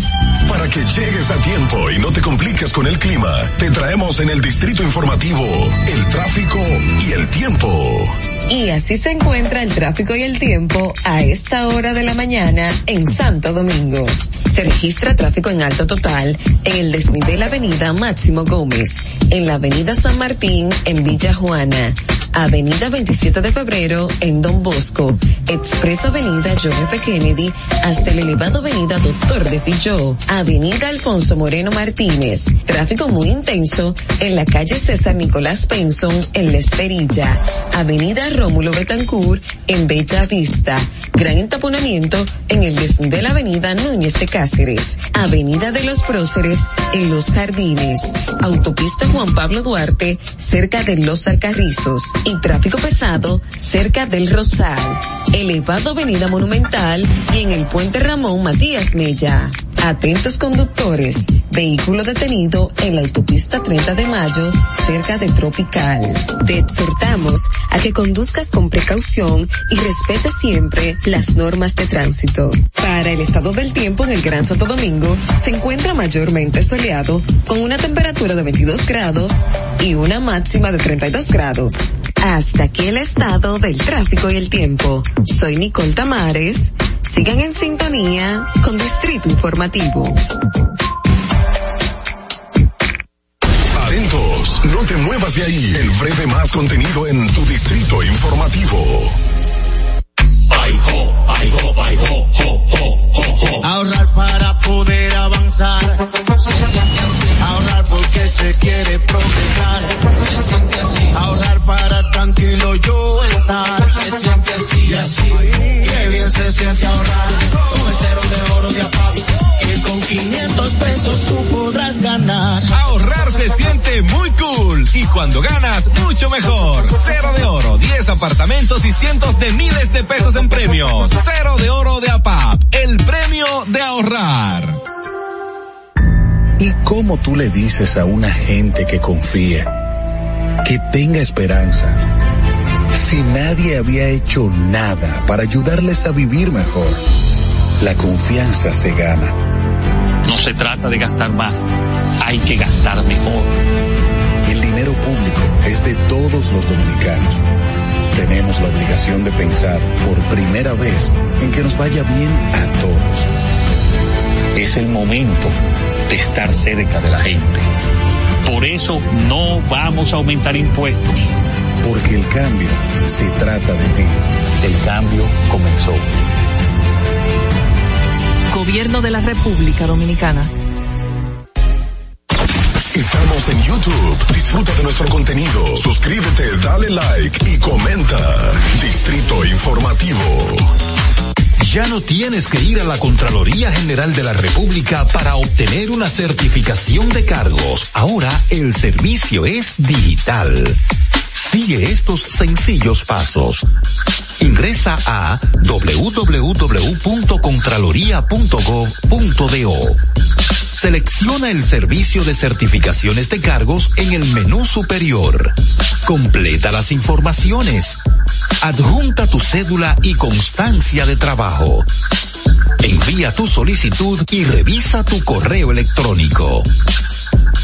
Cuando tu certificación esté lista, podrás descargarla e imprimirla.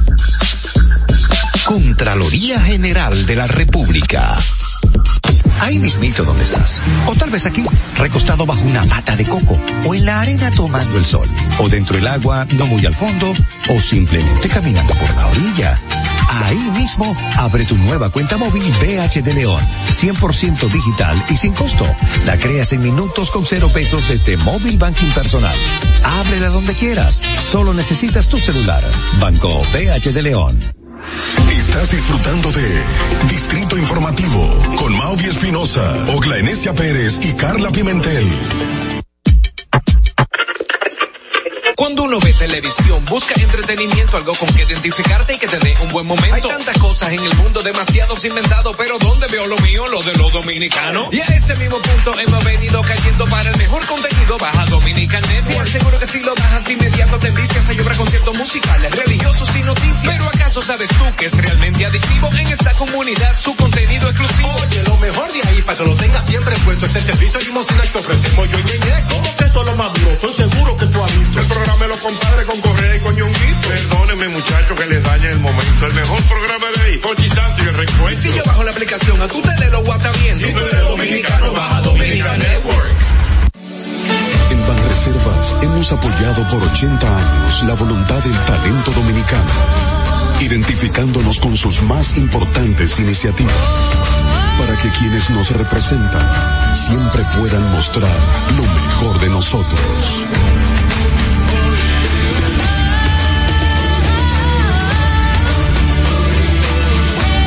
Banreservas, 80 años siendo el banco de todos los dominicanos. ¿Viste qué rápido? Ya regresamos a tu distrito informativo. Sí, señores, estamos de vuelta en Distrito Informativo y simplemente nos queda muy poco tiempo, muy poco tiempo para darle esta frasecita para que se quede con usted el día entero. Si quieres tener éxito, sigue creyendo en ti mismo, incluso cuando nadie más lo hace. Esta es una frase de Abraham Lincoln que yo creo que a cada quien, eh, si la recuerda en el momento en que se siente más débil, pues toma un poquito más de fuerza y le da ese impulso necesario para seguir adelante. Muchísimas gracias a todos ustedes por habernos acompañado aquí en Distrito Informativo. Ogla. Será hasta mañana, ya no nos queda tiempo para más, como dice la canción. Adiós, adiós, amigo, adiós.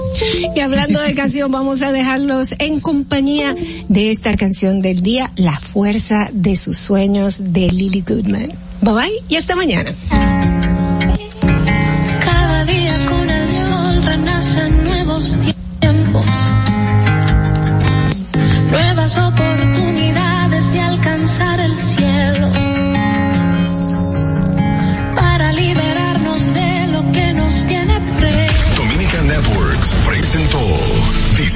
Informativo. 91.7 La Roca. You know that sometimes I think about us now and then, but I never wanna fall again. Ah. Yo no te quisiera olvidar, pero contigo es todo nada. Yeah, yeah. You're deep in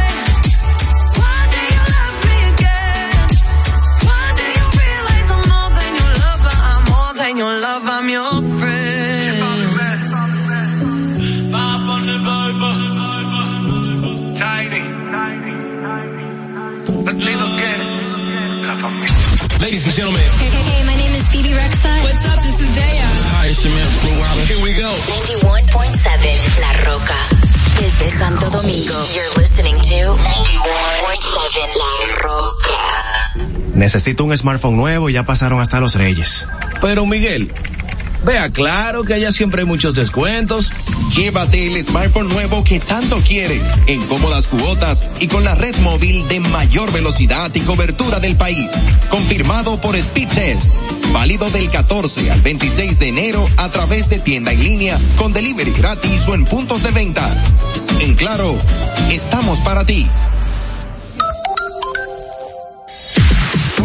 Uniformes Batiza, única tienda con todo tipo de uniformes en existencia y por encargos. 42 años siendo líderes en el mercado dominicano, en la venta al detalle y al por mayor de uniformes tradicionales y personalizados, bordado, serigrafía y sublimación. Visítanos en cualquiera de nuestras sucursales en Santo Domingo, Avenida Mella, Naco y Punta Cana. Síguenos en las redes sociales, arroba Uniformes Batiza, tu imagen corporativa en manos de expertos. Uniformes Batiza. Sabemos que las bocinas y los ruidos son molestosos. Por eso te traemos el Distrito Informativo. Tus mañanas ahora serán más frescas e informadas con el equipo de profesionales más completo de la República Dominicana. Distrito Informativo, de lunes a viernes de 7 a 9 de la mañana por La Roca 917 FM, Vega TV y Do.